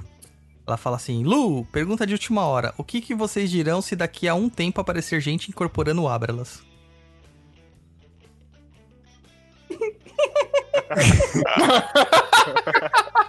Cara, Exato. o, o, Depende, o Roy, o o Roy vai recomendar a psicóloga dele. Eu vou. Eu vou convidar. Se for no terreiro do pai Dodô, tá certo. Porque ele teve a outorga do, do Rodrigo de Abralas. Tá louco. Diabro. Ô, ô, Roy, as pessoas te levam a sério, cara. Até porque você é o mais sério do grupo. As pessoas te levam a sério, cara. Cuidado com o que você fala. Eu, eu, eu, eu penso assim, eu acho que canalizar é impossível, né? Isso não é novidade pra ninguém, assim. Eu acho que é, é muito perigoso pensar nisso, acho que, né?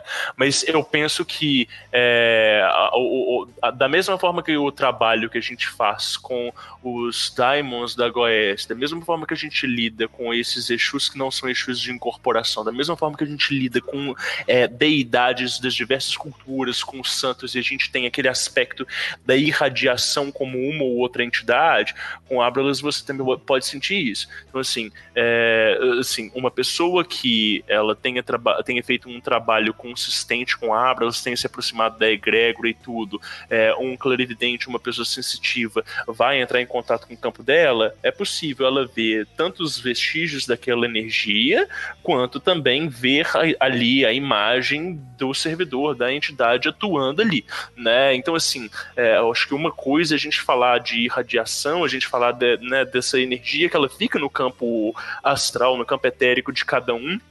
E outra coisa, é a gente falar de incorporação, da gente falar de, de, de canalização, da gente falar da entidade falando através da, da pessoa. E isso é algo muito estranho. Mano, Nossa, já pensou? E aí, pô, podia ter, pôr fantasia de Abra lá.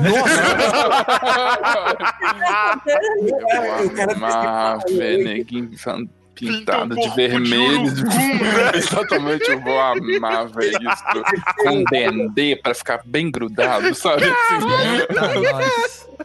Pinta o olho. E, e se ele fosse.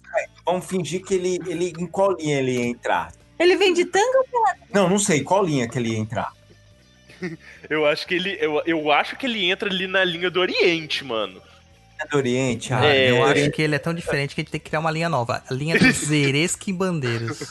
Ah, nossa senhora. Quânticos. Quântico. quântica. E ainda vai ter iniciação pra ele. Vai ter que fazer que nem Odin, furar um olho. Caralho! Na testa. Fura o terceiro olho. É, faz o terceiro olho na testa, da hora. Cara, não, eu, Formato de fechadura. eu, eu pensei, se, eu- se ele viesse tipo uma roupagem de caboclo, ele ia falar assim: Este filho, este filho. ia começar a falar assim, mano, mas não dá, né? Ele teria uma vai linha chegar nova, né? tocando música de carnaval. Ô, abre. Puta que O, ponto é esse, né? O ponto é esse. É, já tem, Nossa. já tem a tabaca, então é só tocar. legal, ó, a versão que o Rodrigo fez lá de Agora pra lá, pra lá, Aquela versão é muito, é muito estranha.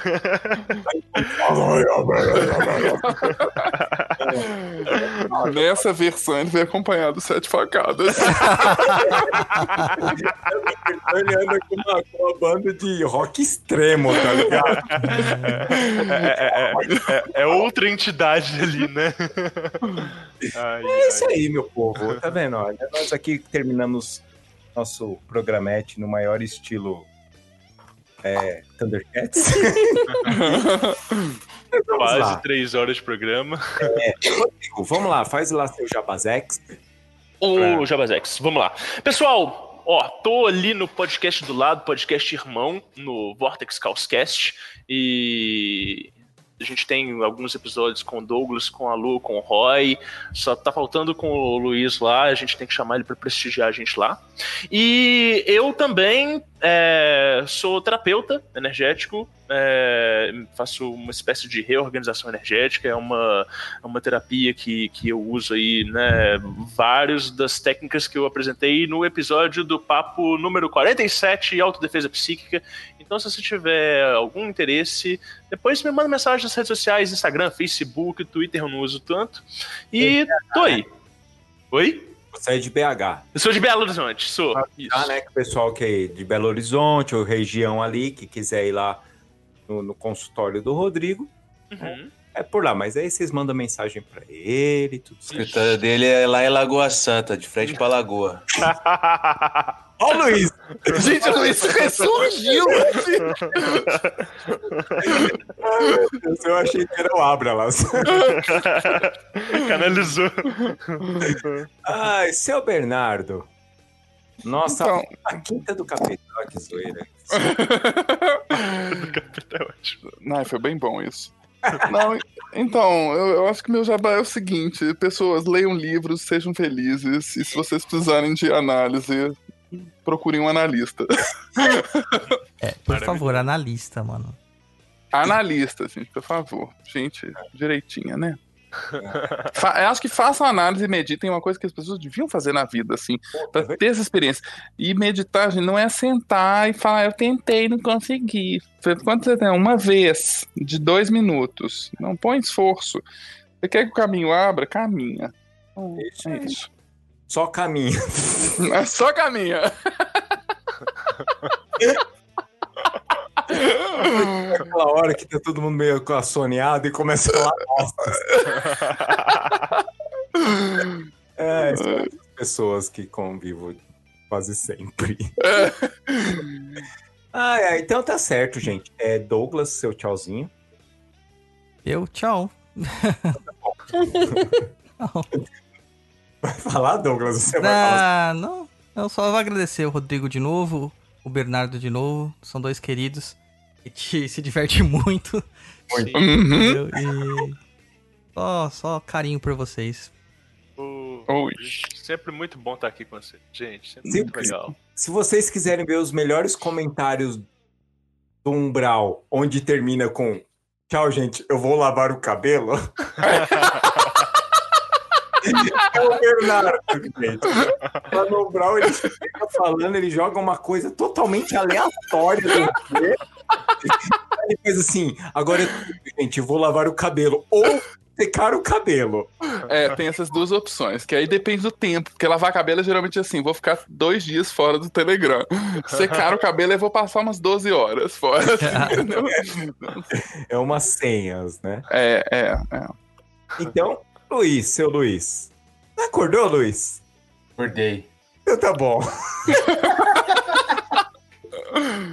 Ô, Luiz, Oi. próxima vez que for dormir, pô, cara, põe no mute, que se o gente eu roncando, velho. Cara, Está o sono pegou. eternizado. O sono pegou pesado. Era o Julian, cara.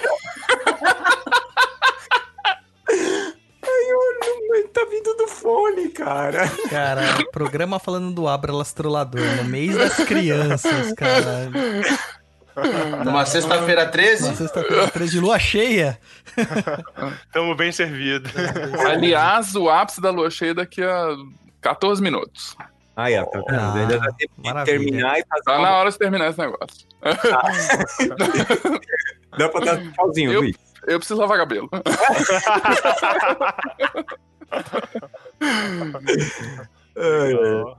Bom, gente, tchau. Obrigado. Valeu. E tamo junto. É isso aí, vai Corinthians. Alô? Agradecer os meninos por virem no programa pra poder aí fazer parte dessa bagunça toda e a galera que ficou acompanhando até agora, né, gente? Valeu aí. Isso. Então, pessoal, se amanhã você vai acordar cedo e você tá falando, caraca, esses filhas da puta não acabou o programa, lembre-se, a culpa é do Bernardo.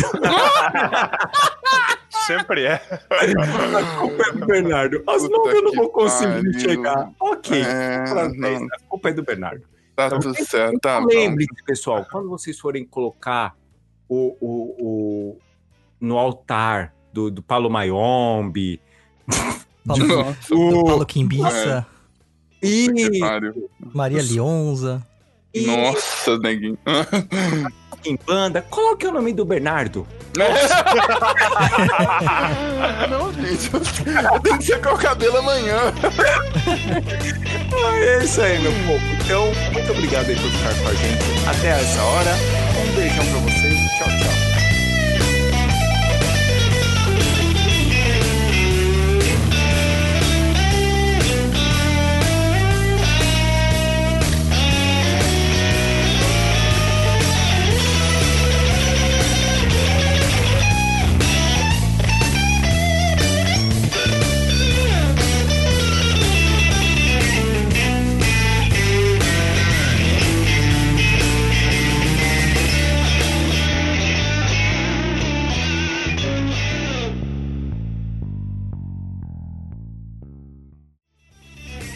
Você acabou de ouvir Papo na Encruza. Acesse www.paponaencruza.com.